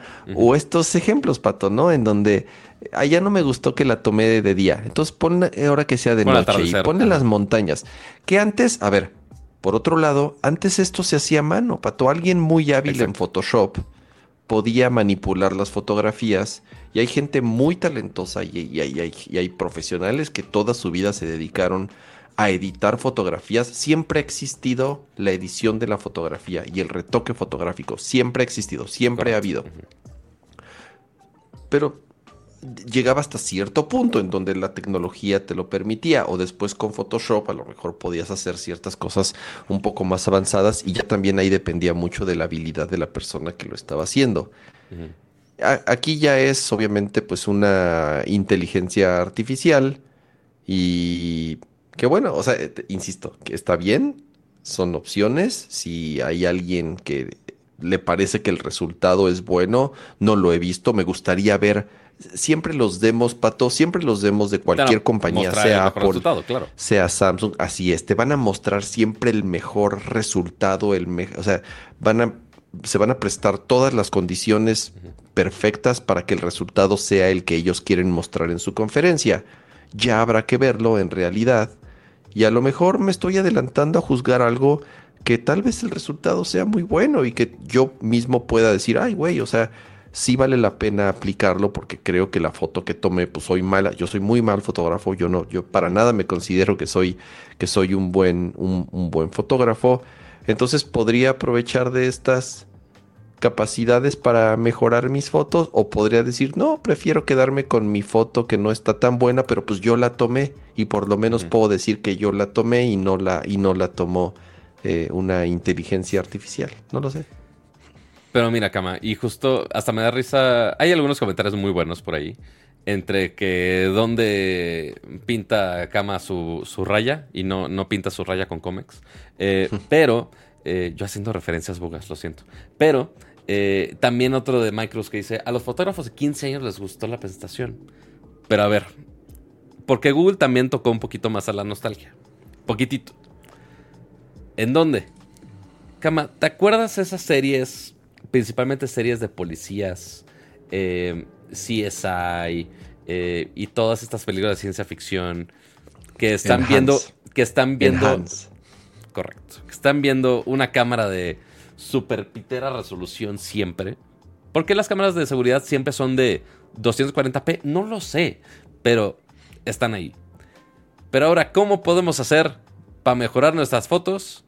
Pues simplemente vamos a darle enhance con el zoom mágico de Google. Lo que todo mundo pensamos que era de ciencia ficción, ya es realidad.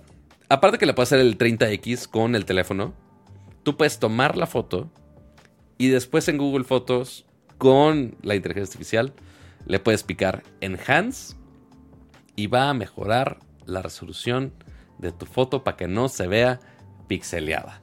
Y sí, este güey, por supuesto, hizo el chiste de que ya no es de ciencia ficción, ya no es de puras eh, series de policías, ya es algo que puedes tener en tus teléfonos y en tus fotos también. ¿Qué opinas, Kama? ¿Es verdad o no es verdad esta foto? Eh, no, sí, es verdad, pero vuelvo a decir lo mismo. Ve la imagen, es muy particular, es un contraste muy alto entre, los entre, el, entre el color del, sí, el ejemplo está fácil. Del, del, puente y el fondo, y a lo mejor ahí el resultado es muy bueno. No va a funcionar para todos, sobre todo con rostros. ¿No? O sea, imagínate una persona que está muy lejos y le das enhance, pues ¿qué va a hacer? O sea, a lo mejor le va a inventar una cara nueva a la persona, porque es lo que podría llegar a pasar.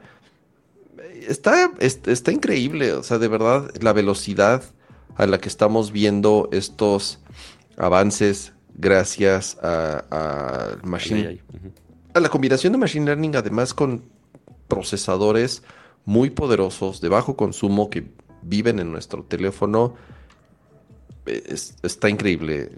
Eh, siempre voy a hablar en favor de estos avances tecnológicos. No es que y, cada quien puede tener ya después opiniones personales si lo quiere utilizar o no, o que si la foto que tomaste, pues la tomaste tú o no la tomaste tú, o que si le cambió las caras a tus hijos y como que ya, como que se parecen, pero ya no se parecen tanto porque trató ahí de, de, de ajustarles la pose exacta. Pues bueno, vamos a ver ya que salgan y si es que te vuelven a prestar uno, Pato, porque para variar, eh, están preguntando ahí en el chat, no los van a vender en México. Por supuesto que no. No los van a traer en México. Jamás van a traerlos a México. Así que. Se vale soñar, pero no. Eh, Entonces, también de pronto le dedicamos mucho a algo que ni va a ni va a estar aquí disponible. Te sorprenderías de repente. Yo me he encontrado mucha gente que es fan de Pixel y que se los traen para acá.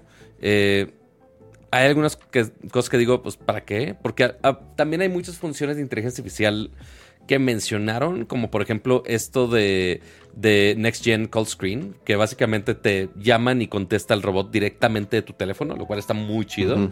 Este, por prender los Android ya están sonando todos. Em, y eso funciona nada más en inglés o funciona nada más en ciertas zonas. Entonces, como de, mm, pues, de las funciones principales no las puedes usar acá.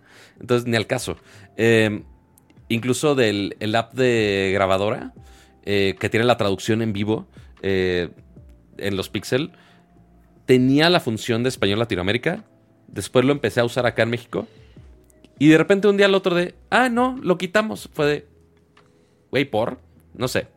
Es, medio complicada mi relación ahí con los Pixel. Obviamente son buenos teléfonos y toman buenas fotos, pero de repente los features que queremos destacar con AI tardan en llegar.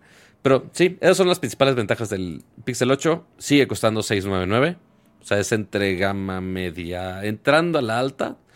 Y después ya los Pixel 8 Pro con el nuevo diseño. Eh, el, zoom, el, procesador G3, que también lo tiene el otro. Eh, los controles Pro de la cámara. Video Boost. Y el sensor de temperatura. Cuesta todavía 999 dólares. Y algunas promociones agresivas que vienen con los bots, que se vienen con el Watch. Pero pues nada más en Estados Unidos, ¿verdad? Entonces, se vale soñar. Pero, antes de cerrar esa sección de Pixel, el, el detalle más grande que posiblemente hasta Kama diría, ah, caray, ¿y esto qué? Porque sí, el hardware muy bonito y las cámaras bien padres, pero algo que siempre ha presumido Kama en iOS es cuántos años tiene de updates algún iPhone. Años muchos años. Eh, de iOS 17 era del XR en adelante, ¿no? Si no me equivoco, el soporte. O del, mm. del SE 2020 y el iPhone XR. Eh, son los ¿Ahorita de iOS 17? Ajá. O sea que tiene que cinco años de soporte más o, más o menos es entre cuatro o cinco años. Creo que es una vez hubo uno de seis años, el cual... Que, ajá, que no está nada mal, nada especial. No, no, no. Pero en Android es rarísimo, si no es que imposible ver un, un teléfono con soporte así. No sucede, casi nunca, son muy poquitos. Hasta ahora. Porque Google dijo, ay Dios, vamos a darle updates a estos Pixel 8 y Pixel 8 Pro por 7 años. 7 años de mejoras eh, y partes de seguridad y demás. O sea, va a tener actualizaciones hasta el 2030.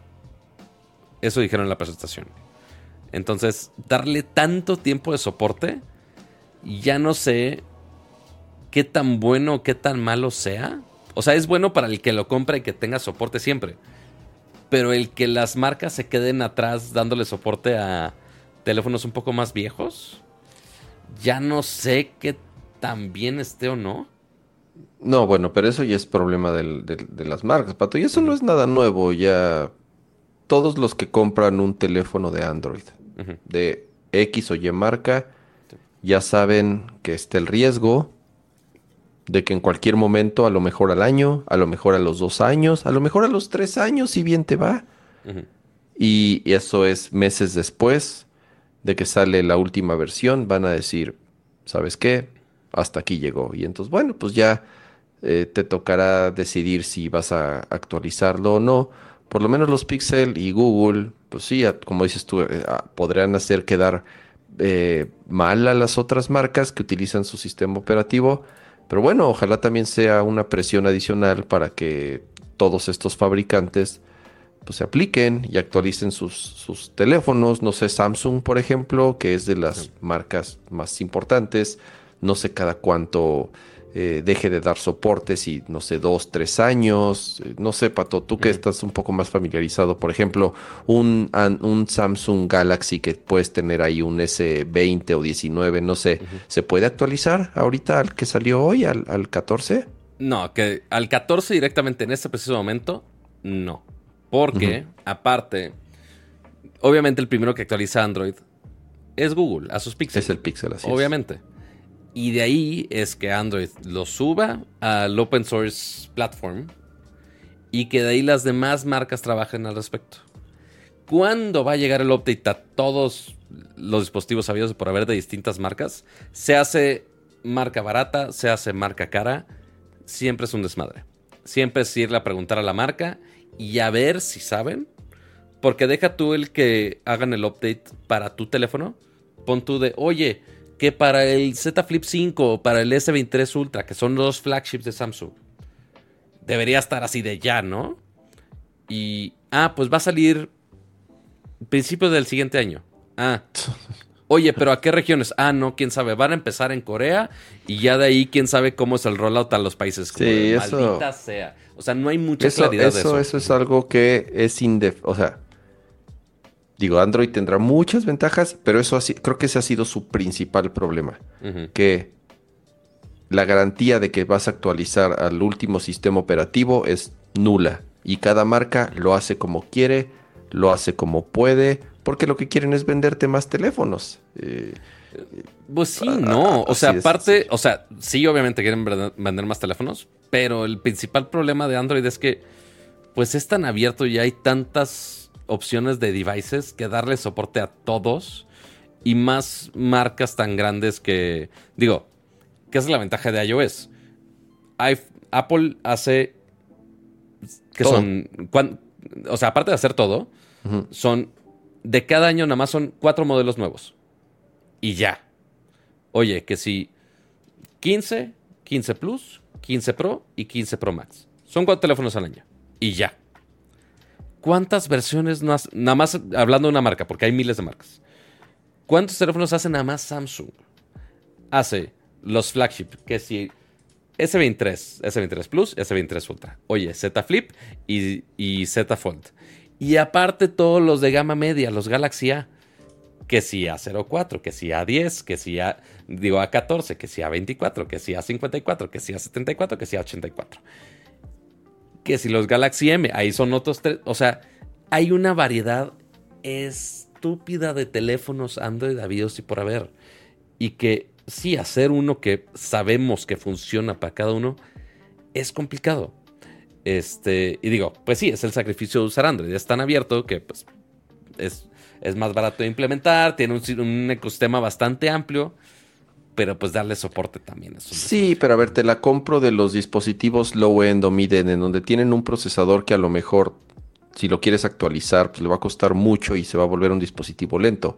Pero en tus top of the line que cuestan mil dólares, dos mil dólares como un fold o algo así, en donde no garantices que vas a darle soporte por lo menos los próximos cuatro o cinco años. ¿Qué es lo que están diciendo en el chat? Dice que, dice Fernando que Samsung al parecer sí actualiza cuatro años o por lo menos. Más o menos. El problema es que se tardan un chingo. O sea, sale la versión de Android, por ejemplo, ahorita el 14, y se tardan por lo menos cuatro o cinco meses en, en que salga la actualización ya de ese teléfono en, en particular. Galaxy S23, incluso el FE, el Fan Edition que acaba de salir ayer, eh, lo van a actualizar hasta Android 17. Eh, y estamos apenas empezando con el 14. 14. Entonces, pues sí, 15, son 6, 17. O sea, tres años más. Así es. A ver, digo, está, no está mal. Es mejor que antes estaba más jodido. No es un iPhone que como por lo menos dice, pues. dice Mike Cruz que el 6S salió en iOS 9 y lo actualizaron hasta el 15. Sí, es un buen. 9, 10, 11, 12, 13, 14, 15. Tuvo 7 sistemas operativos. Así es. es. muy difícil, o por lo menos es lo que ahorita dijo Google, que con el Pixel vas a tener hasta 7 años. ¿Eso dijeron, Pato? ¿7? ¿7 actualizaciones? 7 años. 7 años de actualizaciones o 7 eh, upgrades de sistema operativo. Entonces, bueno, por lo menos el Pixel va a estar a la par.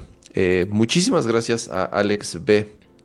por ese super chat y dice, uso, uso el Pixel 6 Pro de Estados Unidos con una SIM card de ATT en México y una eSIM también de FI pero automáticamente se deshabilita el Screen Call, el Car Cross Detection y en, eh, con el SIM de México sí, porque esos son servicios exclusivos de Google en Estados Unidos que son exclusivos para el Pixel y además, bueno, utilizando FI, que como saben, pues es el servicio de telefonía también de, Google. Y, gracias por ese segundo super chat que dice, tuve que rutearlo porque Volt o Volte, no sé qué sea eso. Voice over LTE. Ah, Voice over LTE. Uh, no funciona con la SIM card de México estando en Estados Unidos. AT&T ah. en, México, no está soportando oficialmente por Google. Ah, sí, mira. Digo, que es parte porque no lo venden acá. Así es, es, una combinación de infraestructura, de el carrier que pueda ofrecerte o no el servicio. Digo, ya el hecho de que los teléfonos modernos te den la posibilidad de tener dos líneas al mismo tiempo, ya sea eSIM o SIM eh, normal. Eso sí te, toca, si te toca alguien que sepa hacerlo. Así es, si te toca alguien que sepa hacerlo, porque otra, ya, sobran historias de terror de gente que ha intentado eh, ponerle su a teléfonos que compró en Estados Unidos y que nomás no ha podido. Muchísimas gracias, Alex, por esos, por esos par de superchats. Muchísimas gracias. Así es. Y bueno, eh, digo, ya para cerrar lo del anuncio de Google, pues sí mostraron algunas cosas de inteligencia artificial que pues, ya mencionamos ahí en los Pixel. Y también van a llegar algunas funciones nuevas a, los Pixel. En teoría van a llegar a más Pixels. Este, justo lo de la edición de fotos. Eh, de hecho, ya la aplicación de fotos ya se actualizó incluso aquí para, para este Pixel 7. Entonces ya tenemos el nuevo diseño de la cámara, que puedes poner estos diseños más monocromáticos. Eh, para el Pixel Fold ya tienes esta traducción eh, con las dos pantallas, lo cual está muy chido. Eh, esto es parte de lo que decía Apple. De, oye, no estás usando el cable USB correcto. Ahora el teléfono ya te lo va a decir. Este, no sé si en teoría nada más en Pixel. Eh, espacios para niños, actualizaciones de la tablet. Y pues ya, hecho por Google. Qué, bonito. Y la otra que no estoy encontrando aquí. Ah, este de Android 14. Algunas funciones de Android 14 que ni le hicieron tanto show porque la verdad ni tiene tanto. O sea. No, no. Ah, oye. Fotos con Ultra HDR. Ni me han dicho cómo usarlo. Entonces no tengo la menor idea. Por más que ya lo tengo con Android 14. Eh, este estilo monocromo por más que lo actualice, no me han dicho cómo usarlo. Esto, está súper chido de los fondos con inteligencia artificial. Tú le dices un prompt y te genera un fondo de pantalla, pero todavía no está. Va a llegar a los pixels primero, pero no está todavía. Entonces, mm, ¿por qué dicen que está en el 14 cuando no está en el 14? No lo sé. Eh, y pues ya nuevos diseños de lock screen. Eso es lo único que sí he visto que sí tengo ahorita de Android, 14. Y ya cosas de privacidad, de bloqueo, de compartir información y accesibilidad. Accesibilidad es lo más fuerte en, esta actualización, creo yo. Eh, darle suma a ciertas cosas, que el texto se pueda optimizar de diferentes maneras, eh, que puedas cambiar la tipografía y soporte para, para ¿cómo se llama? Para ay, equipos auditivos para la sordera. Eh, pero pues sí, así que tú digas, uy, nos morimos de esta nueva función de Android 14. No, la verdad es que no. ¿Para qué, para qué les miento? La verdad es que no. Y esas son todas las actualizaciones de Google de el día de hoy, básicamente. ¿Qué equipos llegarán? Lastimosamente, posiblemente ninguno. bueno, ahí dicen que en Fayuca se pueden. Bueno, si viajas a Estados Unidos te lo puedes traer. ¿Y queremos hablar del eh, siguiente tema? ¿Queremos ya integrar ese segundo tema aquí? Eh, ¿es, de eso del mercado gris? Así es. A ver. ¿Pero te, refieres al Pixel? De, pues afecta todo en general. A ver, no sé, no sé, no, la verdad no sé, no, digo, está en las notas, pero vas pato. La verdad no sé a qué te refieres. A ver. Mercado gris, nada más para poner el timestamp aquí. A ver, ha habido un tema con justamente todos los teléfonos, porque por más que haya bajado el dólar, hay muchas veces que por más que ya está disponible un teléfono aquí y ya lo puedes comprar y le ponen disque de descuentos y demás, hay muchas veces que sale más barato comprarlo por otros medios. Se hace que si voy a Estados Unidos y me lo traigo. Eh, nos pasó con el Switch edición especial de Zelda, que lo traemos de Japón y lo, traemos, lo compramos de Amazon Japón y lo traemos para acá. Eh, y muchos distribuidores online eh, tienen a la venta algunos productos importados. Entonces, tú puedes comprar acá un teléfono, X teléfono, que el de venta oficial acá, que te salen 20 pesos, cuando la versión que vende este vendedor, que dice ahí de importación y todo, eh, te cuesta 25, 30% más barato, si no es que más, depende el modelo. Ese es el famoso mercado gris. Cuando está importado pero no directamente por las marcas telefónicas. ¿Y eso qué significa? Que esas, esas, esas tiendas que compraron allí en esos... A ver, es que como le intenté cambiar la silla a la gata, no le gustó el cambio de la silla. Entonces ahí que se aguante con el cojín. Pero bueno, esas, estas marcas, pues se les hace más fácil de, ay, pues yo puedo traerme un, por ejemplo, un Pixel que no se vende acá en México. Y pues ya lo vendo acá y no, pasa nada. Y sale relativamente barato, como al precio del dólar. Y ya, lo puedes vender. Pero ese vendedor se salta todos los pasos de las leyes mexicanas para que un teléfono funcione de manera correcta en México. Porque ahí tienes la certificación del NOM, que si de las bandas mexicanas, que si está con importado obviamente con los aranceles mexicanos, que obviamente el gobierno de México también quiere que se enfoquen en que paguen sus aranceles. Y pues estas marcas se los pasan, por eso pueden simplemente vender los teléfonos más barato. Pero claramente, y es mercado gris porque en teoría sí lo pueden vender, pero no lo pueden vender, entonces está como que no, no lo está trayendo oficialmente la marca. Entonces está rarísimo. Eh, y obviamente ya ha habido presión, deja tú el gobierno mexicano, eh, también de carriers eh, mexicanos hacia las marcas directamente de, oye, pues quiero que me compren los teléfonos a mí. No quiero que lo estén comprando en la Fayuca y que después nada más me vengan a comprar mi amigo Kit. Y ya. Porque a las marcas finalmente, o sea, de cualquier fabricante, lo que les interesa es vender el teléfono. Si lo compraron más caro en México, si lo compraron más caro en, otro lugar, les puede valer, sigue vendiendo el teléfono. Pero esta presión que están ejerciendo el precio mexicano y las, eh, los carriers acá en México, ya llegó a tal punto donde algunas marcas ya están siendo un poco forzadas a bloquear teléfonos que no sean comprados de manera autorizada en México. ¿Qué ha pasado? De los últimos meses, eh, de las marcas que ya confirmaron que van, que están bloqueando teléfonos, ah, empezó con ZTE y todos dijimos, ah, caray, qué pedo. Y después Motorola, que Motorola es de los más grandes en cuanto a número de ventas en México. Eh, y Samsung hace unas semanas empezó con unas notificaciones, eh, nada más a decir de, oye, te notificamos que tu teléfono es del mercado gris. No te bloqueaban, pero te avisaban. Así muy sospechoso. Eh, y después actualizaron la notificación a decir, ay, este teléfono podría ser bloqueado. Cuando claramente nosotros les preguntamos a Samsung y Samsung dijo, por ahora no lo vamos a bloquear. Y ahora el nuevo que acaba de decir que también van a bloquear equipos de mercado gris fue Oppo, que también se ha esforzado mucho en hacer mucha venta de, eh, de teléfonos de gama media principalmente. Y pues también va a doblar las manitas a bloquear sus teléfonos. Qué, qué fuerte. Eh, y qué fuerte porque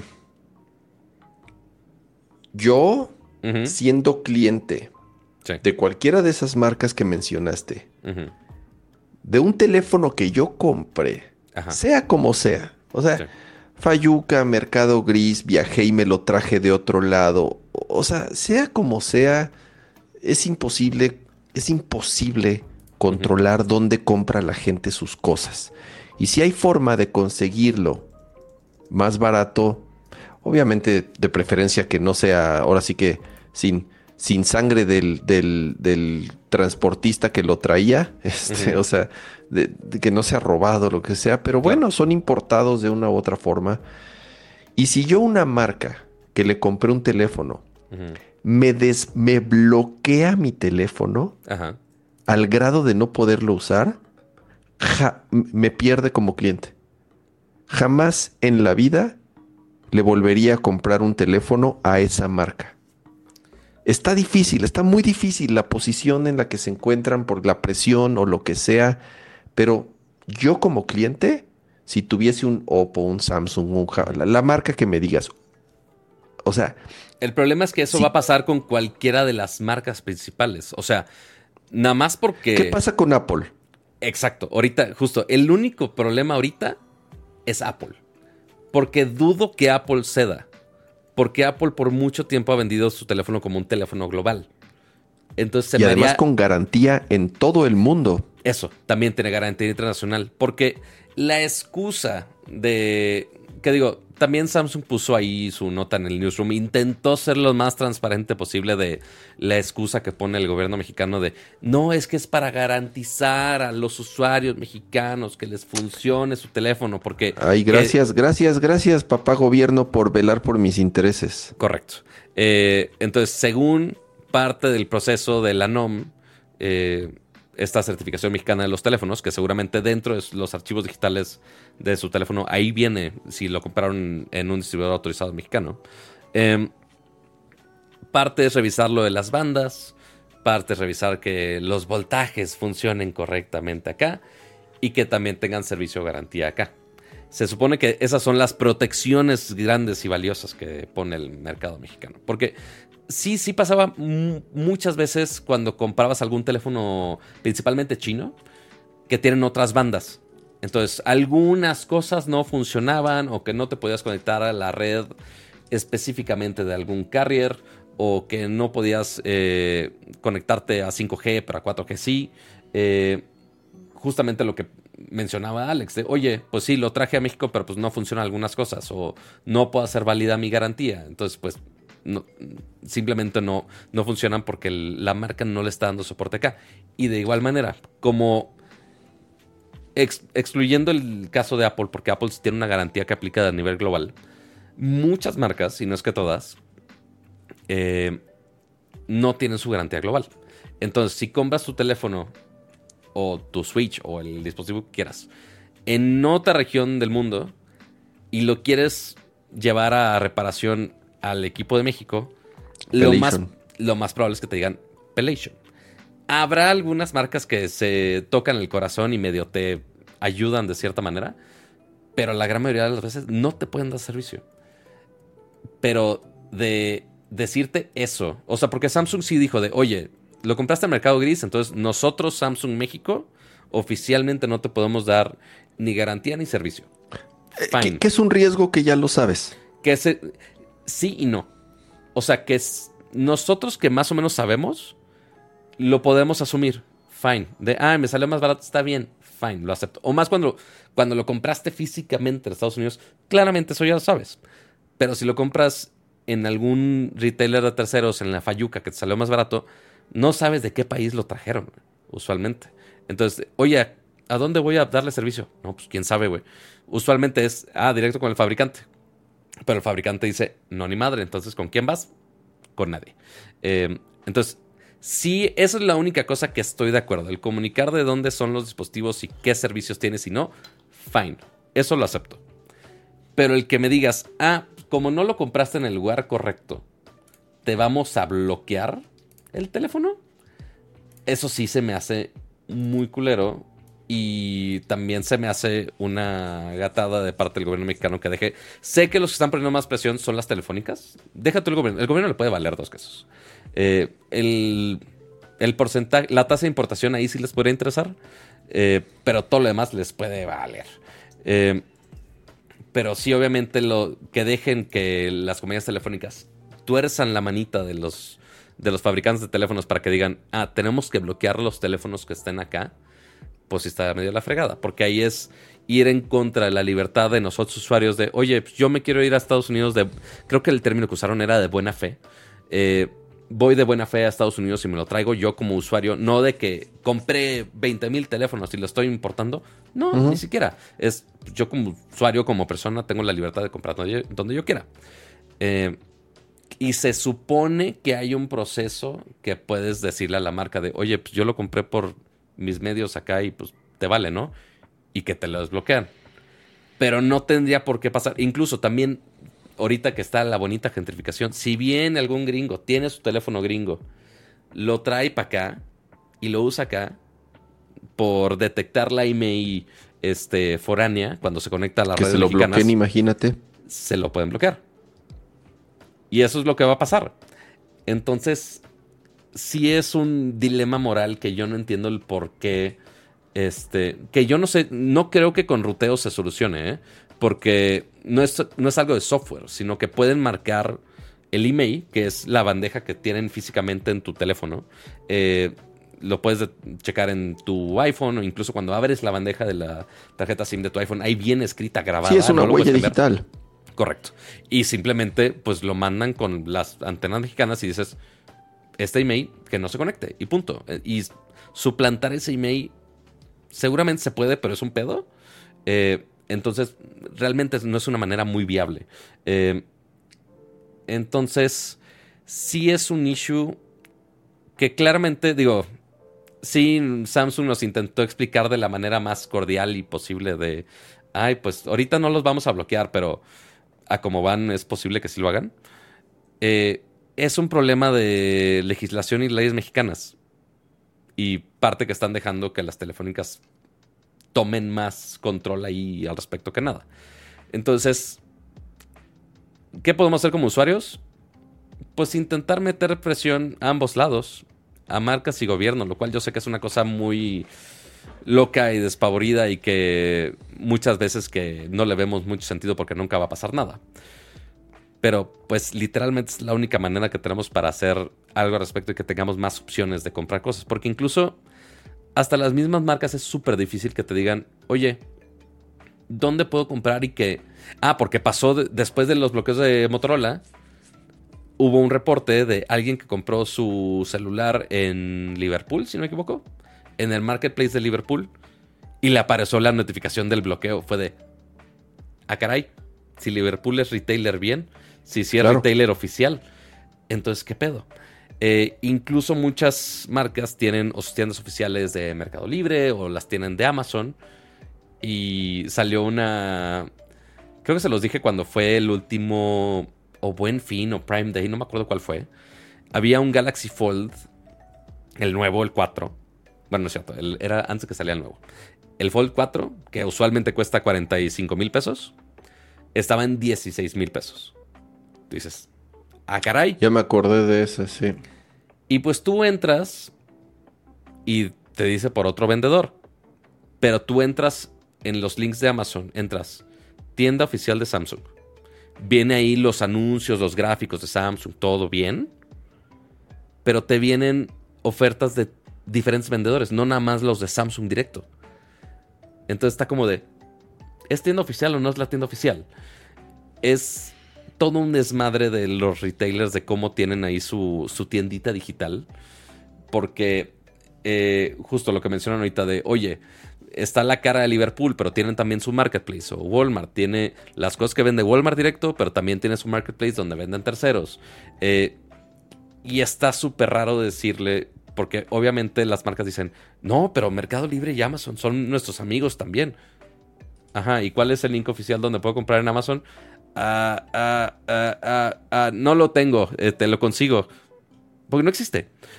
Porque la tienda oficial te junta todos los productos de la marca, aunque no sean vendidos oficialmente por la marca. Entonces es hasta complicado decirle a alguien de, oye, te recomiendo que compres en Amazon. No.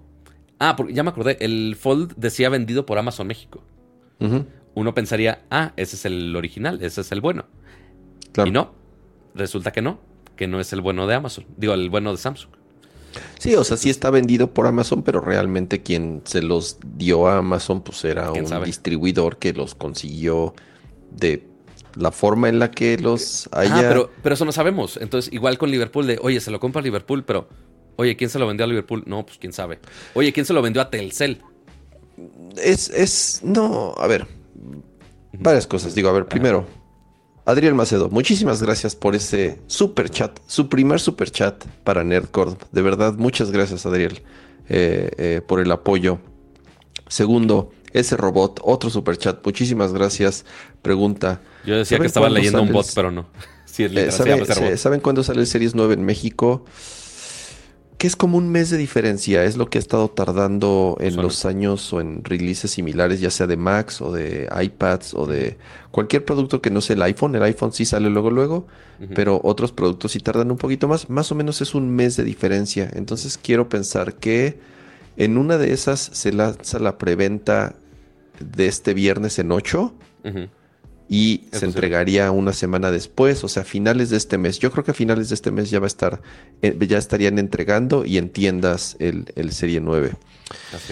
Eh, muchos comentarios ahí de lo que decías, Pato, de que e, es, a ver, ¿quién está ejerciendo la presión? Por un lado puede ser el gobierno, ¿por qué? Porque está dejando de recibir impuestos, porque está dejando de recibir eh, no cuotas, sino eh, costos por temas de certificaciones.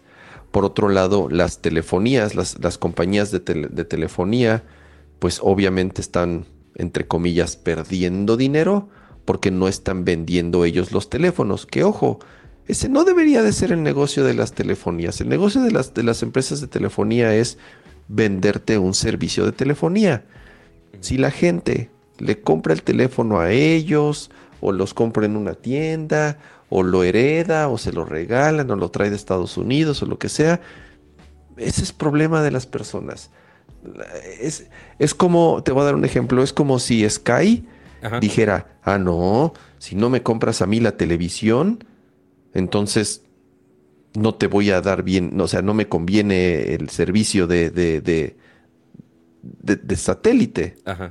Entonces, la, la telefonía sí, puede ser que sea parte de un negocio de ellos el venderte un teléfono, pero no, o sea, ellos en lo que se tienen que enfocar es en darte un buen servicio de telefonía. Entonces, por otro lado puede ser por lo que leo y por lo que comentas es que también sea AT&T, Telcel, Movistar, ¿Quién más está en México? Eh, ¿De las grandes? Pues AT&T y son, son, los que más se llevan. Son solamente, eh, son, solamente esas pues tres las que tienen infraestructura, así es. Que también es, esas sean las que estén ejerciendo presión. Las, ahora, y por otro lado están las marcas. Yo no creo que las marcas, al contrario, las marcas son quienes están recibiendo la presión porque al final del día, seas Oppo, seas Samsung, seas Huawei, seas Sony, seas como te llames, pues tú quieres vender teléfonos y te vale madres si lo compraste en China, en, en Filipinas, en México, en Estados Unidos, en Canadá, en Europa, en lo que sea. No les importa. Lo que ellos quieren es vender teléfonos. Y al final son los que se... Y por eso vuelvo a lo mismo de hace rato. Son los que se están quemando con el usuario. Porque yo, usuario de cualquiera de esas marcas, y velo como un usuario que ni siquiera tiene tantos conocimientos tecnológicos como los ustedes que nos están viendo y de cierta manera están un poco más familiarizados con estos temas. Pero imagínate a alguien que no tiene ni la pinche menor idea en de, uno ve, ah, el teléfono, prende, sí. Alguien compra un teléfono y punto. O sea, lo puedes comprar en donde se te antoje.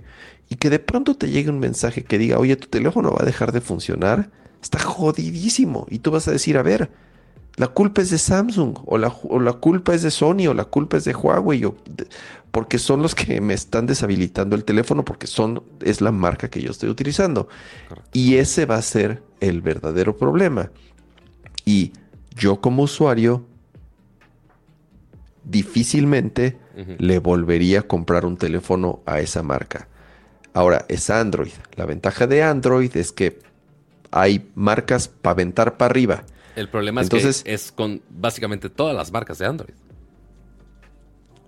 O sea, ahorita. Xiaomi, todas, por ejemplo. Digo, no han dicho nada. O sea, al inicio, pues el que puso el primer bloqueo es ZTE. Que ZTE nada más venden los malditos telceles. No vas a, o sea, por tu sano juicio, no vas a comprar un ZTE en otro lado. Es el que te da Telcel más barato. Bueno, quien compra un ZTE merece el peor castigo también. la neta sí hay algunas cosas baratas que sí valen la pena. O sea, no, los voy a despreciar tanto, pero... Obviamente, obviamente es chiste, pero, pero a ver, pero bueno, es el que más tiene presión de la marca telefónica, de la compañía telefónica. Así es, y ahí es donde te das cuenta que sí es la compañía telefónica quien está ejerciendo la presión. Porque es la única manera, es el único distribuidor oficial que existe en México. Entonces, yo, no sé. Oficial distribuidor. De ZTE, ¿no? No sé, creo que también en no sé si tengan sitio siquiera. No, sí, a haber otros. O sea, porque puedes comprar también un ZT en Liverpool, el que quieras. Pero ah, ok. Pues, está Pensé que solamente los vendían en Telcel. No nada más los venden en Telcel, pero según yo todos vienen con amigo de Telcel. No sé si con ATT lo tengan o no, no estoy seguro. Pero eventualmente es el que más empuja ZT. Este, principalmente, obviamente, planes de gama baja y demás. Eh, dale. ¿Qué es el bloqueo, Pato? El bloqueo básicamente es el conectarse a las redes mexicanas. Ok, o sea, el teléfono, el, teléfono no, no, o sea, el teléfono sigue funcionando, simple y sencillamente no se va a conectar a la red de celular en el país. Correcto, o sea, lo puedes usar en Wi-Fi, puedes seguir tomando fotos, puedes bajar apps, puedes actualizarlo, no hay pedo. Pero si lo quieres usar como celular y que se conecte a una red celular, no puedes. Este, se hace nada más por datos, se hace de llamadas, nada. Todo lo que tenga que ver con la email, que es la conexión, básicamente mi dirección física de a dónde está recibiendo datos mi teléfono, está deshabilitada, está bloqueada en la red mexicana. Entonces, no podría hacer nada con, con él que requiera datos en general. Es lo que dice David y es también eh, complementando lo que decías hace rato, Pato, el iPhone de origen es un teléfono universal, como ellos le llaman. Y cuando están por lanzar un nuevo modelo, ya tienen todas las certificaciones de todos los países en donde se vende de manera oficial el iPhone. Y eso se pueden dar cuenta porque desde hace muchos años, ¿se acuerdan? Digo, eso, eso nunca lo hizo el, iPhone, pero ustedes pueden ver todos los teléfonos, eh, cuando les quitas la batería o les quitabas la tapa, tenían los sellos o los tatuajes de las diferentes certificaciones del país en el que se estaban vendiendo. Eso no, eso no existe, eso no existe en un iPhone. En un iPhone, para verlo, se tienen que ir a settings y después creo que se van a. Es legal, ¿no? en legal o algo así. Eh, about. Sí, mira, aquí está. Vas a. Deja, pongo mi cámara. ¿En dónde? En el iPhone. Dale, te dale, vas a disponer. De- así, lo siento que está mi pantalla toda empuercada y llena de pelos de gato. Qué terrible situación. Pero bueno, te vas a disposiciones legales y normativas, lo busqué, la verdad. Este, Y después aquí abajo viene lo del FCC de Estados Unidos. Viene Canadá, viene Europa, Japón. Y aquí viene el logotipo del NOM en México. Entonces, sí, todos los teléfonos que, aunque haya sido de Estados Unidos y que lo traigan para acá, ya trae esa certificación. Entonces, pues ya funciona en todos lados. Yo no sabía que tan poquitos países son los que requieren certificaciones. Que bueno, de Europa obviamente incluye muchos, ya con esos dos. Pero aparentemente nada más Estados Unidos, Canadá, Europa, Japón, México y Arabia Saudita son los únicos que necesitan certificaciones. Eso no me lo sabía. Pero, por ejemplo, ¿qué pasa en Centro y Sudamérica? Quizá ¿En no tengan certificaciones. No, no requieren certificaciones y quizá hay no. distribución, se vende, se vende, sí, sí, creo que sí, hay en Argentina, en Chile, ah, pues o sea, sí, sí, sí por supuesto. Claro, por supuesto. Entonces, no, no Pero- requieren certificaciones porque aquí no aparecen estas. Ajá. O sea, es que una cosa son las certificaciones, otra cosa es soporte y bandas. Porque, obviamente, tú- yo me puedo comprar un teléfono de China que tenga bandas 1, 2 y 3. No me, me estoy inventando los números, no sé qué bandas sean de cada país. Eh, pero si me lo traigo para acá, pues quizá no coincida con la banda correcta. Por más que sea legal usarlo en X país de Sudamérica, si no tienes la red correcta que sea compatible con tu red local, pues te jodes, aunque no estés, aunque el gobierno o el sistema no te esté bloqueando, simplemente el teléfono no lo puede hacer. Entonces, se supone que ese es el porqué de las certificaciones, en teoría. Eh, pero sí, es un, es un issue todo esto del mercado gris. Este, y seguramente día tras día van a aparecer más marcas. eh, o es una de dos. O la- las marcas siguen cediendo y bloquean más teléfonos. O, por el otro lado, en algún momento ya vemos la luz al final del túnel y que eventualmente el gobierno mexicano ya haga algo al respecto. Pero, híjole, ya no sé cuál es más difícil que otro. Imagínate, imagínate que Telcel le esté diciendo a Samsung. ¿Quién es No me lo el que imagino. más- es, es más ¿Quién es el que más teléfonos vende de Samsung en México? Telcel, directamente, quiero pensar. Es Es, el que vende con sus planes, son los que colocan la mayor cantidad de equipos en, en nuestro país. Quiero pensar que Telcel le está diciendo a Samsung, oye Samsung, mira, fíjate que hay unos güeyes pasados de listo que están vendiendo tus teléfonos y pues son mucho más baratos que los que yo vendo, entonces pues, pues se te estoy perdiendo, mano. Entonces, si no los bloqueas, voy a dejar de vender tus teléfonos porque no puedo competir contra ellos. Entonces tú dime, tú dime si quieres que te deje de vender millones de teléfonos que somos lo- el- el- la empresa número uno de telefonía, o sea, es, es- es el monopolio, tristemente, y si están aplicando la de te voy a hacer una oferta que no podrás rechazar. Básicamente. Eh, y si no haces algo al respecto, pues te voy a dejar de comprar. Y entonces aquí es en donde las compañías, a través de las telefonías, porque al final del día las compañías telefónicas son las que bloquean, Pato, son quienes tienen acceso a las antenas, son quienes están mandando los mensajes y son quienes al final van a meter ese email en una base de datos Correcto. para bloquearlos. No son las marcas. Las marcas son las encargadas de comunicar esto porque pues tú le compraste un teléfono a esa marca, pero realmente quien lo está haciendo y realmente el único con la capacidad de hacerlo, pues es la compañía telefónica, porque ellos son los que controlan las antenas y la infraestructura. Así es. Ay, Qué fuerte. ¿Qué, qué podemos Em. hacer para quitarle poder a, al señor Slim y sus antenas? Está difícil. Está difícil. Pero bueno, ese es el tema del mercado gris por ahora. Por eso decían de, oye, que si traigo mi Pixel, que si traigo no sé qué. O sea, de que pueden, pueden. De que van a batallar. principalmente con marcas que no estén acá. Por ejemplo, los teléfonos de Google técnicamente no están acá. Y pues está raro porque dicen, ay, Samsung me lo va a bloquear, pero en teoría el que me lo está bloqueando es la compañía telefónica. Entonces, no sé cómo funcionaría ahí, la verdad, tendría que preguntar. Más, me, da, cool. me, da miedo preguntar y que me digan, ah, sí, cierto, también vamos a bloquearlos. yo sé, yo sé que, yo sé que gente de Telcel nos escucha. Estaría bueno que nos pasen sus tips. dicen que hagamos la encuesta.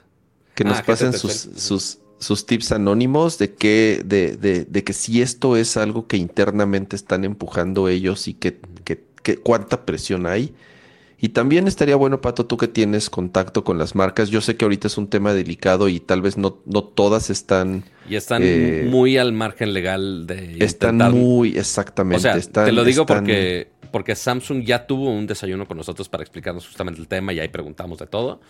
Eh, obviamente no te dicen de.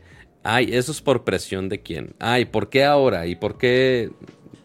Claramente nos dicen. O sea, incluso estaba el encargado de, la temática legal dentro de Samsung, al menos de México, este, ahí en el desayuno y sí fue de, ah, no, pues ahorita no te podemos contestar de eso, es como de, ah, mierda. Este, no, sí, sí está heavy.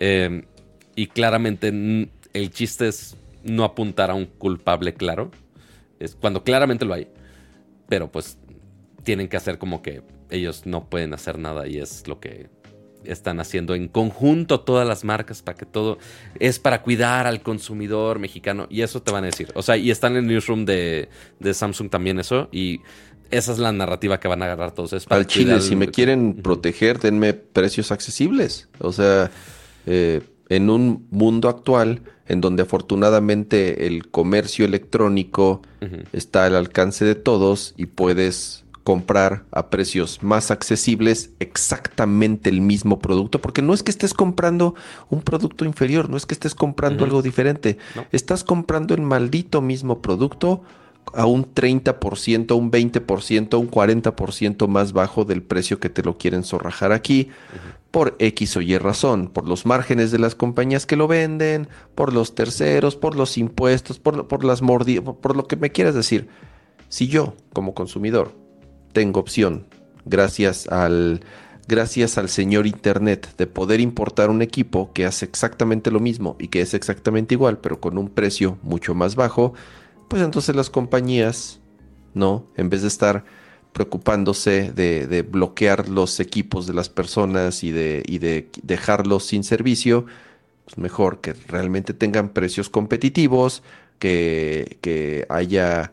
Eh, que también por parte del gobierno haya incentivos en temas fiscales para poder competir y para poder ofrecer precios al nivel de lo que los usuarios hoy en día ya tienen acceso gracias al comercio electrónico. Entonces, el, nada de que, ay, lo estamos haciendo por ustedes. La chingada, den precios competitivos porque la gente siempre va a buscar comprarlo a un mejor precio. El problema es, ok, lo podemos dar a un precio más accesible. Pero tenemos que pagar los aranceles mexicanos. Entonces, eh, ¿cómo le hacemos? No lo sé, Rick. Por eso, por eso estoy. A ver, Pato, pero por otro lado, a ver. Son marcas que muy común, de pronto, a los seis meses que tienen un, o sea, que, que, lanzan un producto, ya tienen el 30% de descuento. O sea, le meten un madrazo de descuento y aún así tienen ganancia. No, están perdiendo. Eh, bueno, quiero pensar que no están perdiendo dinero. O sea, le, hacen un descuento y todavía tienen ganancia y el retail también tiene ganancia. O sea, los márgenes son altísimos. Sí, los impuestos son altos y aquí también es donde el gobierno, por eso una parte es que las compañías que sobre todo tienen presencia oficial en nuestro país tengan precios competitivos, sobre todo ahorita con la paridad eh, eh, precio dólar. Pero por otro lado, también el gobierno, si quiere que la gente, quiere dejar que la gente esté importando tanto, que existe, que deje de existir el mercado gris o la fayuca, pues bueno, también debería haber ciertos, no beneficios, sino ciertas, este, eh, condiciones fiscales para que también las marcas, ¿no? Pues tengan algún beneficio. Sí. Está muy, está muy cañón. Y digo, y me encanta que el comunicado de Samsung, es en la página de Samsung Newsroom México que pueden ver aquí en la página de Newsroom, no porque haya cierto pelado que está aquí en, la página de los artículos aquí de Samsung, no, no, no, no lo peleen a él, pero si se van a la página 6 ya viene este mercado gris que salió hace algunas semanas atrás. Y obviamente todas las imágenes son de Profeco, de la Secretaría de Economía, ni siquiera es imágenes de ellos, o sea, es lo que el gobierno y las marcas, digo, y las marcas telefónicas quieran comunicar porque pues claramente no es algo que Samsung quiera, más bien es, pues los están forzando un poco a que sea de esta manera, como dice la querida Profeco. Porque... Eh, la imagen de podría explotar tu teléfono si no lo compraste en México. Podría, podría representar riesgos a tu seguridad y salud, porque lo conectaste a un cargador de 240 volts este, de Asia, cuando ya todos los teléfonos tienen regulación de voltaje automática. Eh, y obviamente no pusieron una este, infografía de una marca telefónica porque tampoco se iban a liar con una marca telefónica. Este, o acusar a una marca telefónica. Entonces fue Secretaría de Economía y la Profeco. Y ahí se. Con, es básicamente información de ellos. Básicamente. Y en teoría nada más. Ni siquiera muestra la notificación. A nosotros sí nos mostraron la notificación que les puede salir. Y aquí en el comunicado no lo pusieron. Pero básicamente es nada mm. más un aviso y te manda literal a esta misma página. Por ahora, sin bloqueos. Según. De hecho, no aparece la palabra bloqueo en el comunicado. Aunque ya están poniendo anuncios de podría bloquearse. Entonces, como de, mm, engañoso, engañoso. Es que están en el estilo y afloja. O sea, yo creo que ahorita lo más que pueden hacer es avisarle a sus usuarios. Pero en algún momento ya dependiendo de cuál vaya a ser la resolución. No, y les puedo decir de, oye, compren los retailers oficiales. Oye, pues sí. Y Samsung ahorita en los últimos años ha sido, ah, nada más en samsung.com diagonal MX. Ah, oye, entonces Liverpool no. Ah, no, ellos también. Ah, oye, entonces en Amazon no. Ah, no, ellos también. Oye, pero aquí y aquí y aquí. Ah. Entonces no sé, es como de, güey. Y con todas las marcas igual. Este, sí tienen mucho su página oficial, que usualmente no es el mejor precio que puedas conseguir.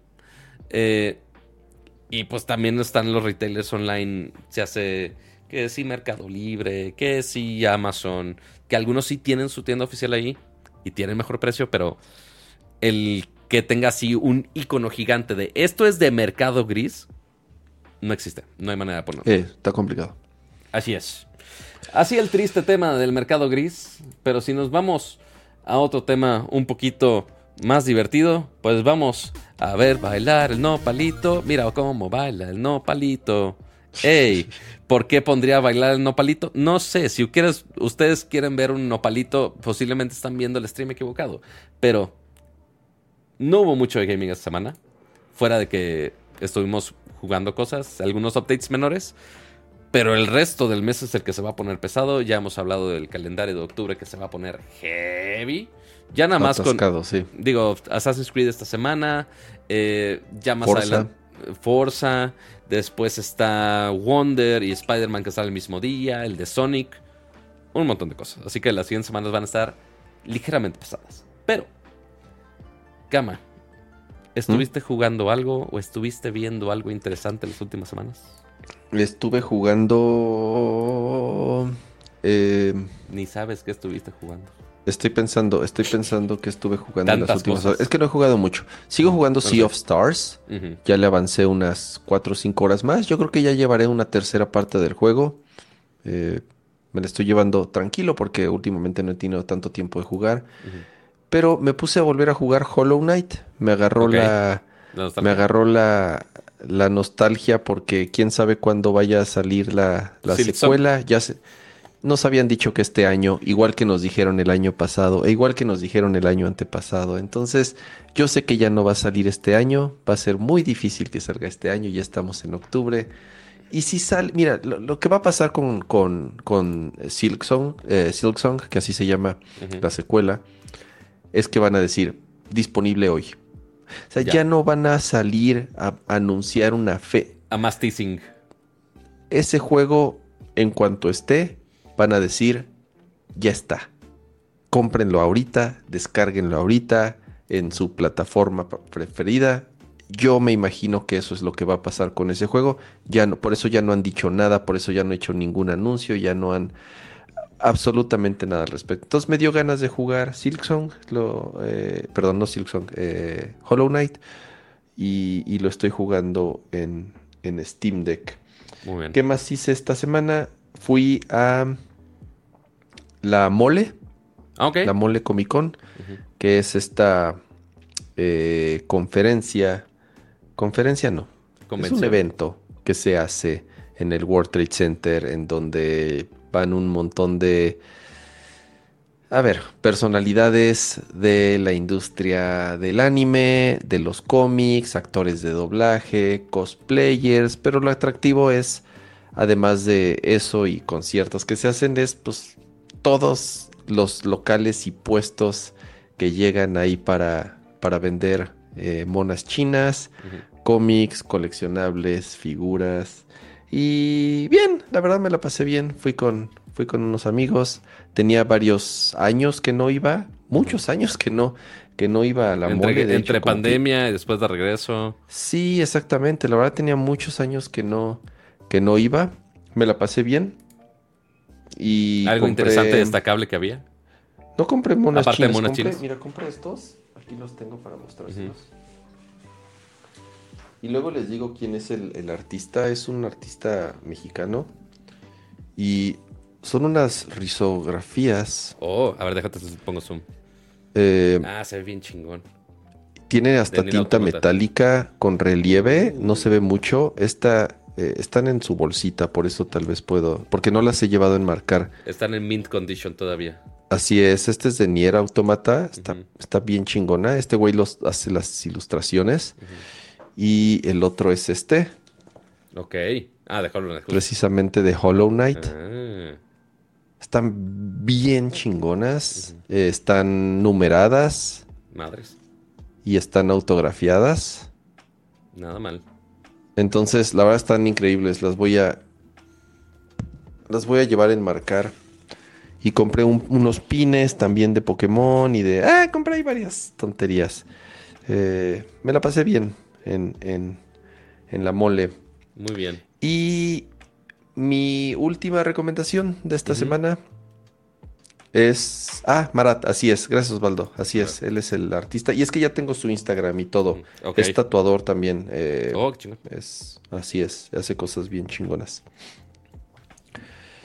Y vi una película que se llama No One Can Save You. Eh, está en Hulu. Entonces, ahí- Hablando de mercados grises, pero de contenidos. así es, hablando de Mercado Libres, está en, está en Hulu. Entonces ya cada quien sabrá cómo accede a ella. Está buena, es... eh, ¿Cuál es la premisa? Es una chica que vive en un pueblito eh, de estos apartados en Estados Unidos, pero que además ella vive en una casa muy bonita también en medio de la nada. Y la, la... Ah, estará también en Star Plus. Ahí está. Ah, chingón. Y es de la misma producción que hicieron. Por eso va a estar en Star Plus. Porque es una coproducción de Disney, de Disney y Fox. Porque son los mismos que hicieron Prey. ¿Tú viste Prey, Pato? La de Predator. Estás en mute, pero bueno, veo que Ah, estás no la vi, pero sé que existe. Es una. A mí me encantó Prey. Es una chingonería de película. eh, me encantó. Esa la sacaron, creo que el año pasado o antepasado. Y este es también de, la- de los, de los mismos productores. Es de Aliens, es de, extra- de- de extraterrestres, es de Abduction y esos temas. Es una película muy peculiar. Y se van a dar cuenta luego, luego, porque. eh, por la falta, o sea, y desde el principio van a decir, "Mm, ¿por qué no hay diálogos? ¿Por qué no hablan? Ok. Eh, ¿Es película y- muda? eh, no, no es muda, es nada más ella, ella, eh, no- porque vive sola, Mm, entonces por eso no hay no habla. diálogos. Ajá. y, una parte, obviamente la, trama principal es todo el tema de los, de los, de los aliens, pero por otro lado es este, esta historia que hay detrás de esta chica, de número uno, por qué vive sola, número dos, por qué nadie le habla, y desde el principio, este, cuando va al pueblo, todos la ven raro y nadie, nadie se le acerca y nadie, nadie le, le, le, hace plática. Y nadie dice nada. Así es. Entonces, eh, la actuación muy buena, la fotografía está filmada de una forma muy, muy, muy curiosa. Me gustó mucho cómo la, cómo la filmaron. Es de ciencia ficción con acción y eso es todo lo que les puedo decir. Es, está muy buena, eh, está original, una mezcla entre señales. A mí me encanta señales, la de, la de Shyamalan, a mí me, fascina esa película. Es una mezcla entre señales, entre Fire in the Sky, entre todas esas películas, eh, digamos, de interacciones entre humanos con extraterrestres. Está muy buena, se la van a pasar bien. Eh, original, bueno, hasta cierto punto, no, por la temática de los aliens, sino por cómo contrasta una película de acción y de ciencia ficción con el background de la chica y el, y el por qué ella es así, por qué vive así, por qué pasan las cosas que están pasando. Entonces, esa es mi recomendación de esta semana. No One Can Save You. Eh, y eso es lo que he estado jugando y viendo, Pato. Nada mal. Nada mal. Yo necesito poner este teléfono en mute, que no sé por qué no lo hice hace rato. Una disculpa pública. Pero lo que sí he estado jugando, que lo hemos estado comentando en algunos streams anteriores, y seguramente mi audio se va a escuchar un poquito más lejos por una simple razón. Eh, lo que les voy a mostrar en este momento no cabe en mi toma. O sea, realmente tengo que abrir esta toma lo más posible. Porque el equipo de Xbox mandó nada más y nada menos que la caja más furra que he visto en toda mi vida. Y es esta caja. esta caja de peluche de Party Animals. Que sí, como uno pensaría, está cubierta de peluche. Muy, muy, muy alcolchonadita. Muy preciosa, muy bonita. Y dentro de la caja, ¿qué tenemos? Ah, y también están. ¿De peluche en el estuche? Eh, pues es un. Más, más bien es al revés, es un estuche de peluche, no un peluche en el estuche. Muy distinto. ¿Y qué tenemos aquí adentro? Tenemos. Algunas cositas. Tenemos una taza de los personajes en forma de gato, por supuesto. No solamente el kit es para mí, sino también para el gato. Entonces viene un bowl de comida para el gato en forma de gato. Está bien chingón. También para el gato está un gorrito en forma de como naranja con su rabito ahí de, de plantita. Que sí, sí hay fotos con, con, el gato con esta cosa puesta, pero claramente no se deja hacerlo fácil. Y ustedes dirán, oye, pero este espacio en medio, ¿como para qué era? Ese espacio en medio en realidad es para un segundo gato que hay en mi casa. Este es el segundo gato que ahora está en mi casa. Este es el Orange Cat que sale en el juego. Este skin sale en el juego. Y Orange Cat, pues sí, es el gato naranja. Pues no solamente el naranja por color, sino naranja porque tiene un casquito de naranja, por supuesto. Oye, pero ¿por qué está así como pidiendo comida? Eh, pues realmente no está pidiendo comida, lo que está pidiendo es que le des el control. Literalmente es para que le des el control. Entonces, cuando dejes de jugar, tú tienes ahí tu gatito ahí puesto y ya después pones tu control de Xbox para que te lo cuide el gatito. Y ya. Muy bonito, muy coqueto, muy precioso. Muy furro, por supuesto. Tengo que confesar que falta un mameluco en forma de gato para mí. Que sí venía, ya me lo puse, ya hice un stream con el puesto, ya les hice un reel con el maldito mameluco puesto. Este, pero Ahorita no lo tengo aquí. Ya discutimos el dónde está el mameluco del gato, pero. Pero sí, ahorita no lo tengo. Pero muchas gracias al equipo de, Xbox México por mandar eso. Y claramente he estado jugando eso. O sea, sí está muy divertido, sí está muy cagado. Él es fácil, directo, al grano. No necesitas complicarte. El matchmaking es muy rápido. Obviamente, todos los animalitos son las cosas más adorables del universo mismo. Eh, a ver, necesito. A ver, porque. A ver, aquí estoy. Afortunadamente, como están. como hice un stream de esto, sí hay footage de mí. Espera. Espera, espera, espera. Qué bueno que guardé la repetición de todo esto. Eh, pero sí, ahí estoy yo con el maldito mameluco de gato. Pero ponte te cocinando, pato? Por supuesto que sí. No, afortunadamente no, no estaba tan caluroso. Pero sí, ahí tengo el gorrito de gato y también es un gato naranja. Entonces, pues queda todo perfecto para que sea el outfit de gato naranja. Muy adorable, muy cagado. Y, y deja tú, o sea, me lo dejé puesto para el resto del stream. O sea, me puse a jugar con el maldito mameluco puesto. Este, entonces, sí, sí hacía más calor, pero pues están todos los animalitos ahí corriendo y golpeándose y demás. y sí está muy, muy chistoso el juego. Sí, sí. Ay, de hecho les puse algunos códigos de Game Pass en mi reel por si alguien aprovechó. Pues ahí estaba, ahí estaba la clave del éxito. Si no la aprovecharon, pues ahí cada quien. Pero este, si tienen Game Pass, sí jueguenlo. Está muy cagado. También está en PC. Según yo, sí está en el Game Pass de PC. Eh, o también está en Steam, pero cuesta. Está en eh, Steam y cuesta.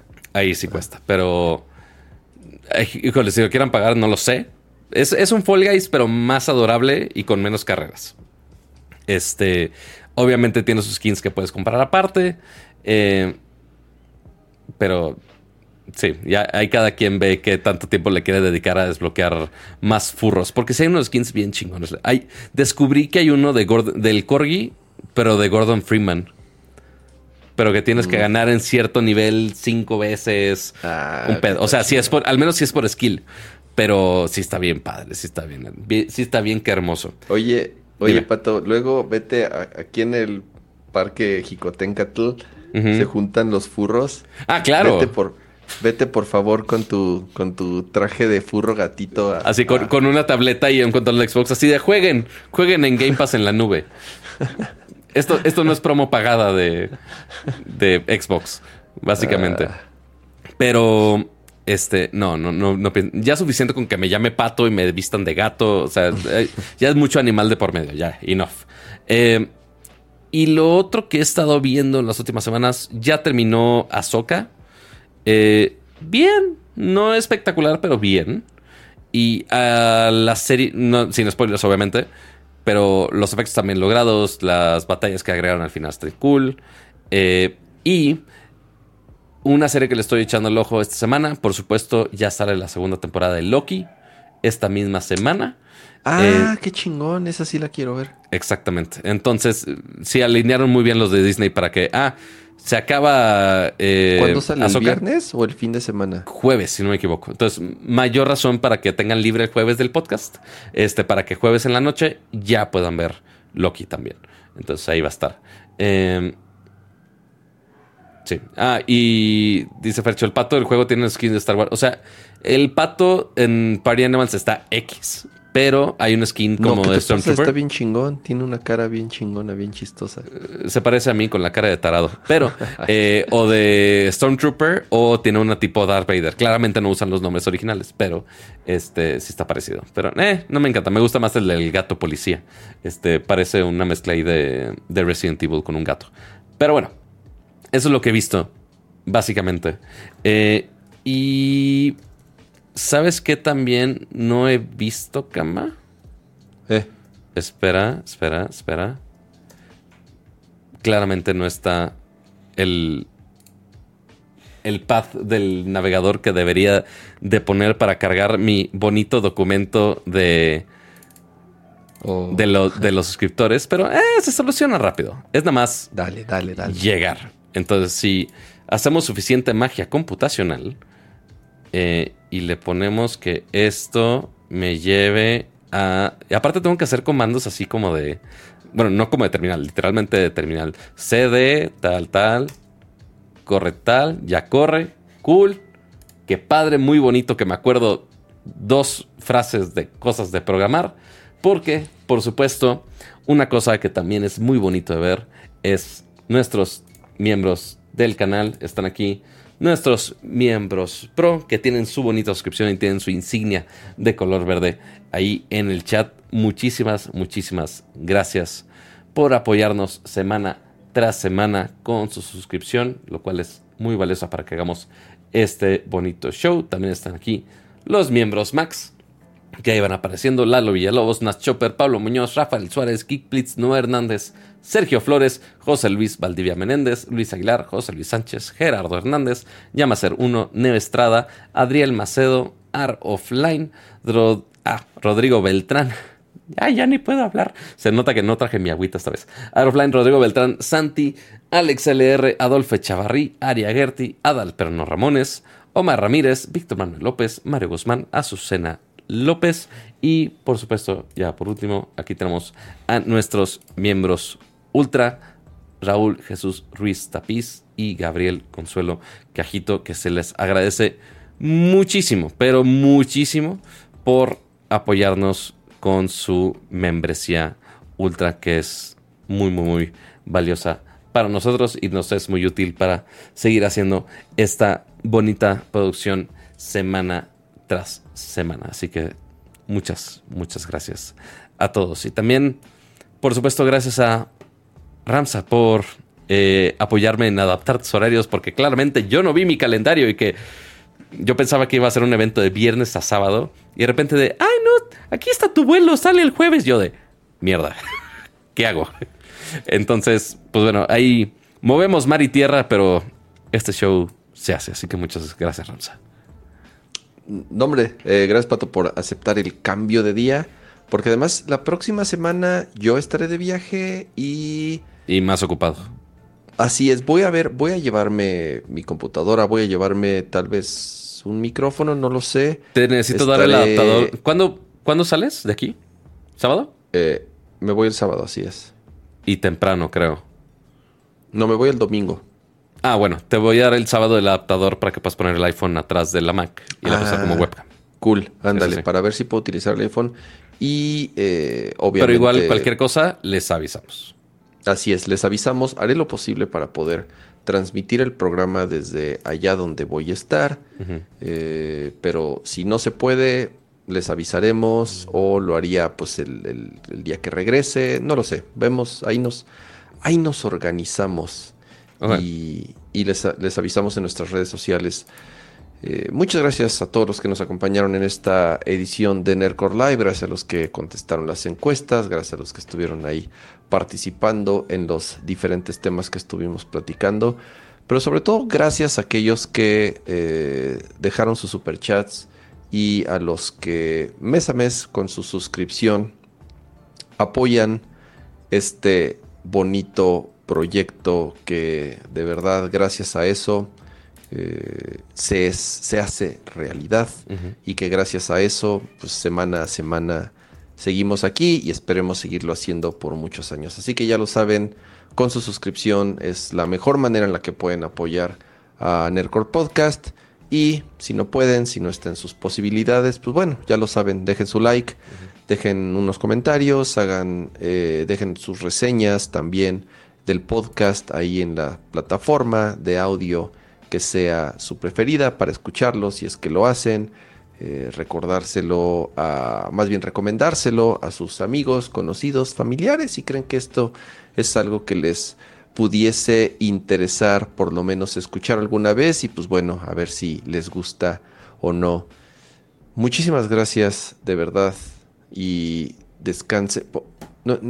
paréntesis, ¿Por qué, por qué, por qué estoy viendo chinches en mi timeline? ¿Por qué, qué está pasando con las chinches? ¿Por qué se, o sea, ah. ¿por qué están? ¿De qué, de, qué, ¿De qué me perdí, Pato? ¿Por qué estoy viendo cosas de chinches en Instagram? Y o sea, qué bueno que no sabes al respecto. Eh, pero... Eh, así, de, despidiéndome y me salieron de verdad tres cosas seguidas de chinches y yo, ¿qué, qué pasó? Ah. ¿De qué me perdí? ¿Lo queremos dejar al after o no? A ver, Pato, gracias. After tres minutos. Esperemos no extendernos muchos. Descansen. Buenas para noches. Que, para que puedan dormir sin chinches. Así que vamos a cerrar y ahorita le seguimos a este changar. Bye. Bye.